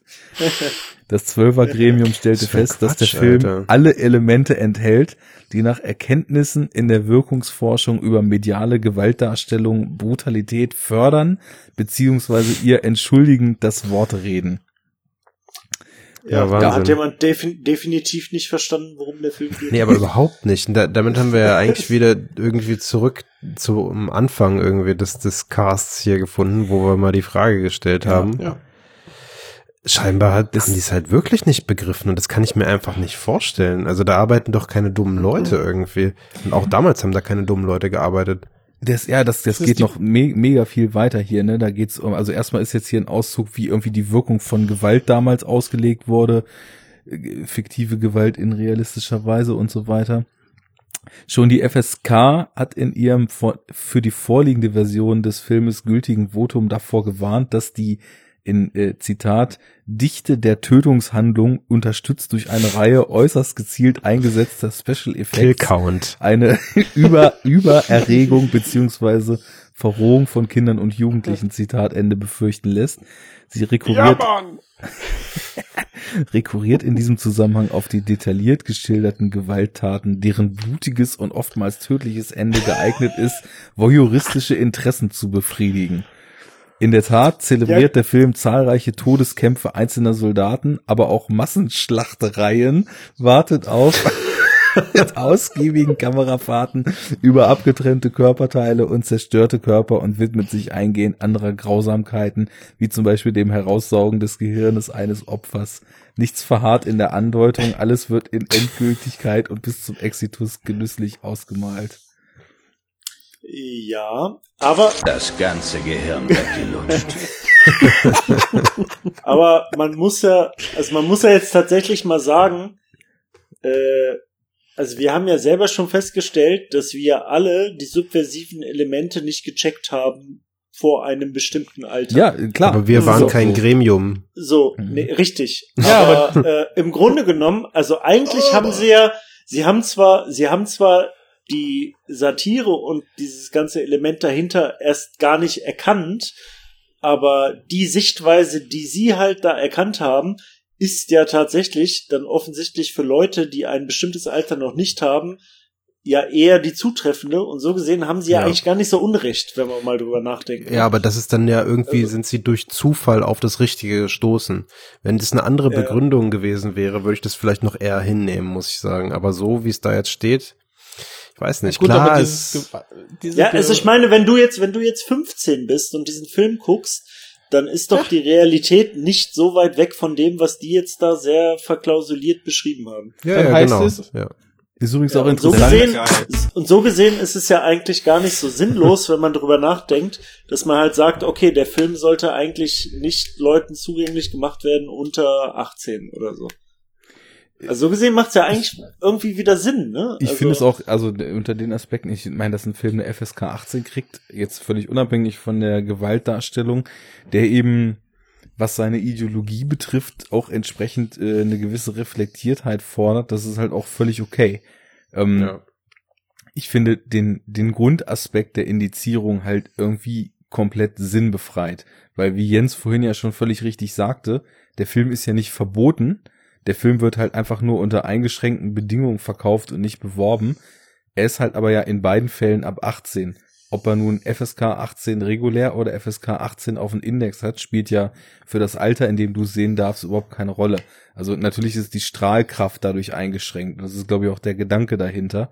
Aber trotzdem ist das ähm, seltsam. Also auf jeden Fall ist es total interessant, das zu lesen, weil hier kommt Mhm. auch noch ein ganzer Aspekt ähm, zu dem kritisch zu sehenden nationalen Pathos, ne, wo dann irgendwie auch äh, Filmkritiken zitiert werden, die in Starship Troopers die Gefahr eines Kultfilms für Rechtsradikale sehen.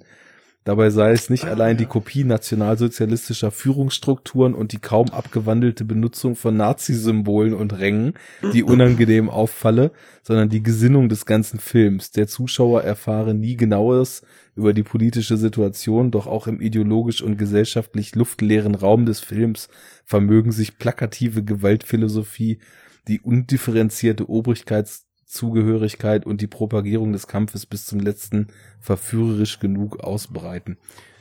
Also klar, das ist schon verführerisch genug, ne? Das ist dann so diese, das ist es, äh, Ja. ne? Dass da bewertet wurde, dass es ähm, verführerisch ist und man Mhm. schlecht ähm, kritisieren kann, während Mhm. man das schaut, wenn du noch zu jung bist. Aber, es, ist- aber auch da, meinetwegen haben sie es erkannt, ja. Aber auch da den äh, satirischen Aspekt halt, entweder lassen sie das in ihrer Begründung komplett außen vor. Nee, sie nee, haben das es kommt auch noch erkannt und- später. Ach, Der okay. wird auch noch angesprochen, aber eben mit der mit der Begründung, dass also der äh, warte mal hier glaubt, dass der satirische Umgang mit Militarismus gerade bei einem Jugendlichen von Krieg und Kriegsfolgen unbehelligten Publikum ins Leere geht. Ja gut, okay, dann, dann stimmt's ja genauso wie das, was wir gerade hatten, was René auch gesagt hat. Und, Ja. und Jens, ja, okay. Klar, Ja, ich wäre jetzt auch nicht dafür, den Film ab 12 freizugeben. Aber jetzt, aber jetzt ab 16, ne? ja, jetzt ab 16, ja, ja, jetzt ab 16. Interessant, dass man jetzt ähm, den, den Jugendlichen das eher zugesteht als früher. Ja, Tja. aufgrund vom schon alleine des, Hipster-Zeitalter hat's gebracht. ja, Leute und den Hipster also, sei Dank. alle möglichen Leute sind heute besser informiert als damals und auch die, äh, weiß ich nicht, die Ja. Teenies sind besser informiert als damals, Es weil erfährt halt, gerade ein Backlash. Ist das we wegen diesem Internet, von dem alle reden? ich glaube, das war der Grund, ja. Facebook. Mhm. Facebook. No, auf dem Notebook. Notebook. Notebook. Der Notbock ist wieder was anderes. Jo, habt ihr noch was auf dem Herzen zum Filmischen? Dingen. Ähm, Ja, ähm, eine Sache noch. Ich habe den ja jetzt zum ersten Mal auf Englisch geguckt, was mir hey. sehr gut gefallen hat. Ähm, ich muss aber sagen, dass ich die deutschen Stimmen sehr gut finde. Ja. Also, äh, die sind, die sind wirklich eigentlich durch die Bank richtig gut passend besetzt. Also da haben sie nochmal ordentlich sich Gedanken gemacht dazu. Ähm, ja, ganz besonders äh, eben auch hier, ähm, haben wir noch gesagt, Michael Ironside. Ja. Äh, die Stimme, die deutsche ist einfach super. Und äh, ganz besonders hervorheben möchte ich dann auch den Synchro die Synchronstimme äh, für die Propagandaspots. Und ja. zwar ist das äh, Egon Högen. Das war die, das war, der ist dieses Jahr gestorben im äh, Juni. Ähm, war die Stimme des siebten Sinns. Und Ah, das, ihr kennt es, ne? Also muss man Ja, mal bei ja. YouTube eingeben, siebter Sinn, irgendwie eine ähm, ehemalige, also eine, eine Show damals über das Autofahren und über die Unterschiede zwischen Männern und Frauen. Wenn man sich das heute anguckt, ey, die haben das ernst gemeint, ey, du, du lachst dich kaputt und du, du fasst dir an den Kopf und denkst so, krass, ey, also die Emanzipation hat doch schon Riesenschritte getan. Einfach mal Interesse halber angucken, super lustig äh, und schön, wie weit wir jetzt mittlerweile doch gekommen sind. Ja, und die Sinn. Stimme hat's super gemacht, ja. Okay. Sagt mir gar nichts.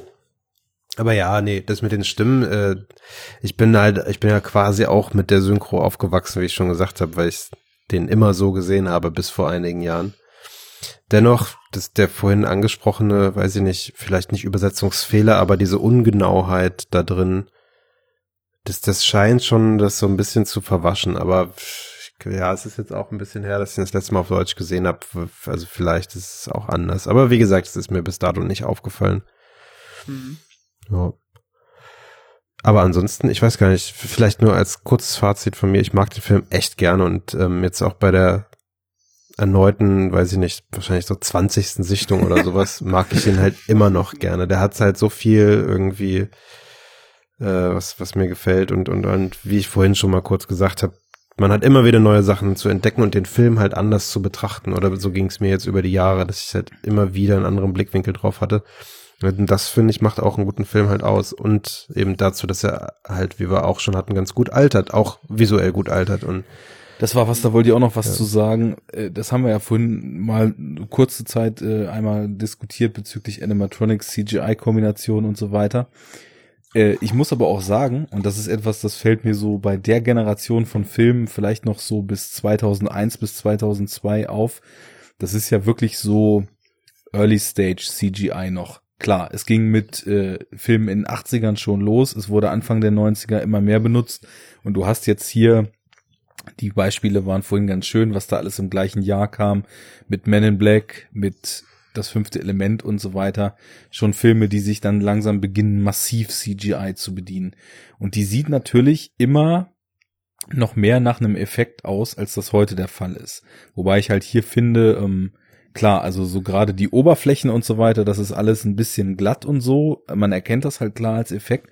Aber aus irgendeinem Grund habe ich weniger Probleme damit, solche CGI-Einsätze zu kaufen, die ich ganz klar als Effekt identifizieren kann, als dieses heute, was eigentlich schon fotorealistisch aussieht, aber sich dann so ein ganz kleines bisschen off anfühlt. So, also ich weiß ja, nicht, das wie geht ist ja euch Uncanny das? Valley halt, ne? Ja. Ja.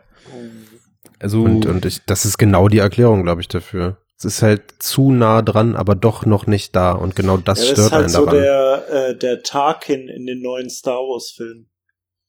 Zum Beispiel.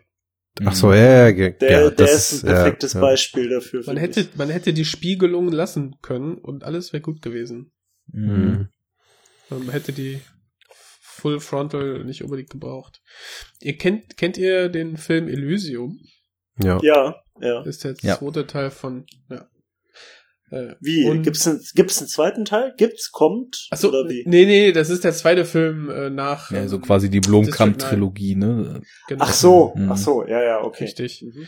Und ich mag den ja für das Production Design ne? und für diese fantasievollen Waffen und dass er sich nicht scheut, da auch dann zu zeigen, wie das Exoskelett ange äh, installiert wird und so. Ne, das ist schon richtig hart. Ähm, man merkt ganz genau, wo dann äh, Hollywood mit reingekommen ist. Leider. Das ist, das macht den Film auch leider nicht besser.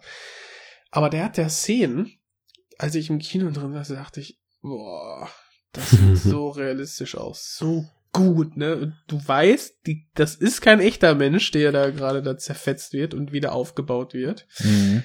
Aber es, äh, ich hab innerlich dachte ich, wow, krass, so weit sind wir gekommen.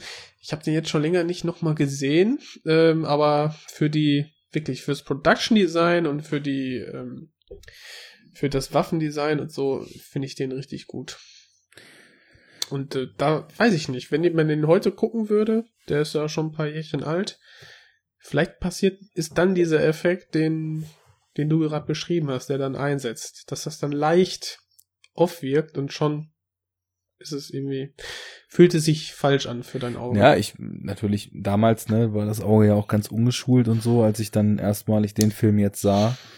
Aber ich weiß noch, dass mich das völlig umgehauen hat, wie diese Bugs aussahen. Diese großen Armee von diesen Fußsoldaten sozusagen und auch diese fetten feuerspeienden Bugs und das Plasma im Weltraum, wie krass das aussah. Also das, war leuchtet schon blau.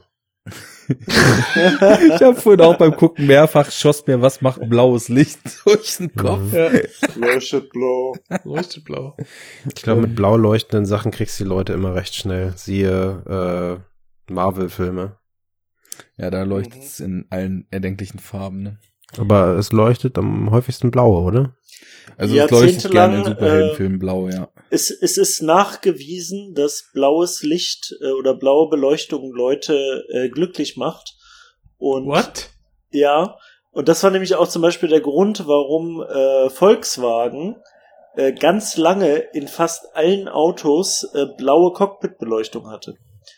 Die haben Mhm. damit angefangen und das war halt so voll special und crazy und niemand bisher hatte das. Und die haben das bestimmt so 10, 15 Jahre lang durchgezogen. Und die haben das damit begründet, dass äh, es Studien darüber gibt, dass so blaue Beleuchtung Leute glücklich macht. Also Hm. die hält auf jeden Fall Menschen wacher und ähm, konzentrierter wohl, aber glücklicher habe ich echt noch nicht gehört. Ja? Ja, mittlerweile hast du ja auch bei jedem, bei den neuen Betriebssystemen auf dem Handy ja diesen Blaufilter, der integriert ist und so. Deshalb ne? bin ich auch so traurig immer. Hast kein neues Handy und keinen Volkswagen. Nee, ich habe neues Handy und Blaufilter so weiter. aus. Und ich habe halt einen Blaufilter an. Zu wenig blaues Licht. Das, das wird sein. Ja. Das wird sein, Fabi. oder, oder deine Depression. O oder das. Ja. Oder beides, ja. Ihr, wahrscheinlich, deprimierend wahrscheinlich beides. Na, was denn? dass in dem Jahr, als Starship Troopers im Kino lief und auf Platz 27 der Charts landete, nicht nur Titanic und Armageddon so weit oben waren, sondern auf Platz 4 mit über 4 Millionen Besuchern der Pferdeflüsterer. Nice. Und danach, es wird immer besser, Dr. Doodle. Okay, wer, Geil. wer hat, jetzt mal Frage, wer hat den Pferdeflüsterer gesehen, bevor wir hier Filme bashen, die wir noch nie gesehen Ah, haben? ich nicht. Ich auch Ich auch nicht. Ja, also. Ich weiß nur, dass Robert Redford René. mitspielt. Mal ein Gedankenexperiment. Müsstest du Transformers 6 gesehen haben, um ihn zu bashen? Ah, Moment, das ist ja was anderes, weil der Pferdeflüsterer ist ja nicht eine äh, Siebtologie. Äh, weißt du? Also es gibt ja nur einen Film so. Äh, bei Trans wenn es von Transformers Bei nur einen Transformers Film gibt's gäbe, auch nur einen Film.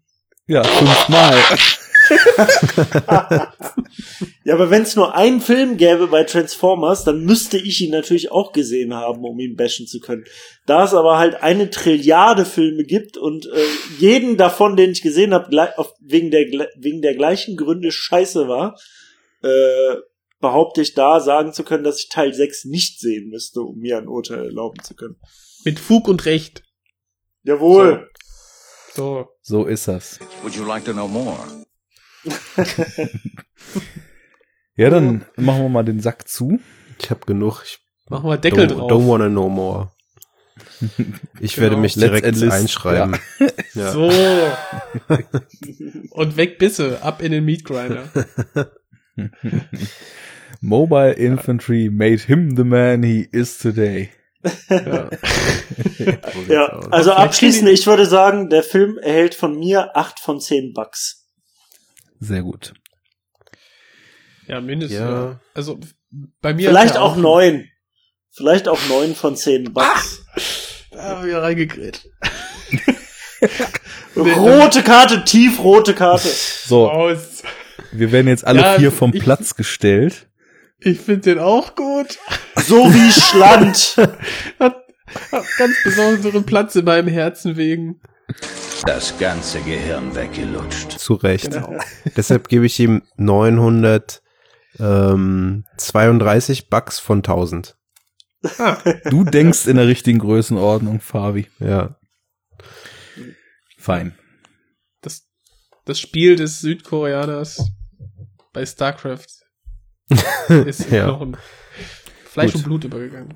Und Arne? Ich wie gehe als Lehrer an die? Uni und werbe 87 von 100 Absolventen für die Mobile Infantry. Okay, dann muss ich auch Punkte vergeben und ich Wir haben das erste Mal Punkte vergeben, ne? Ja, René hat das jetzt angefangen. Machen wir mit.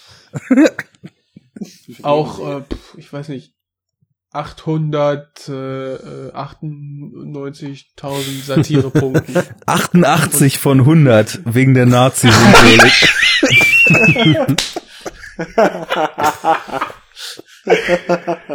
Zu Recht. so. So Gut. ein Schuh draus. Dann enden wir ja hier auf einer gesunden Note, ne, bei so einem Faschis faschistischen Machwerk. Ich hoffe, das war eine schöne Sendung für unsere interessierten Hörer. Und dann würde ich mal sagen, bis zum nächsten Mal. Wenn es Ja, heißt, get to the chopper. Enough talk! Genau. Tschüss. Ein langer Tag wieder, ne? Tschö. Tag voller Tag voller Arbeit. Prost. Prost. Köschken. Prost, Herr Kommissar. Prost. Ciao.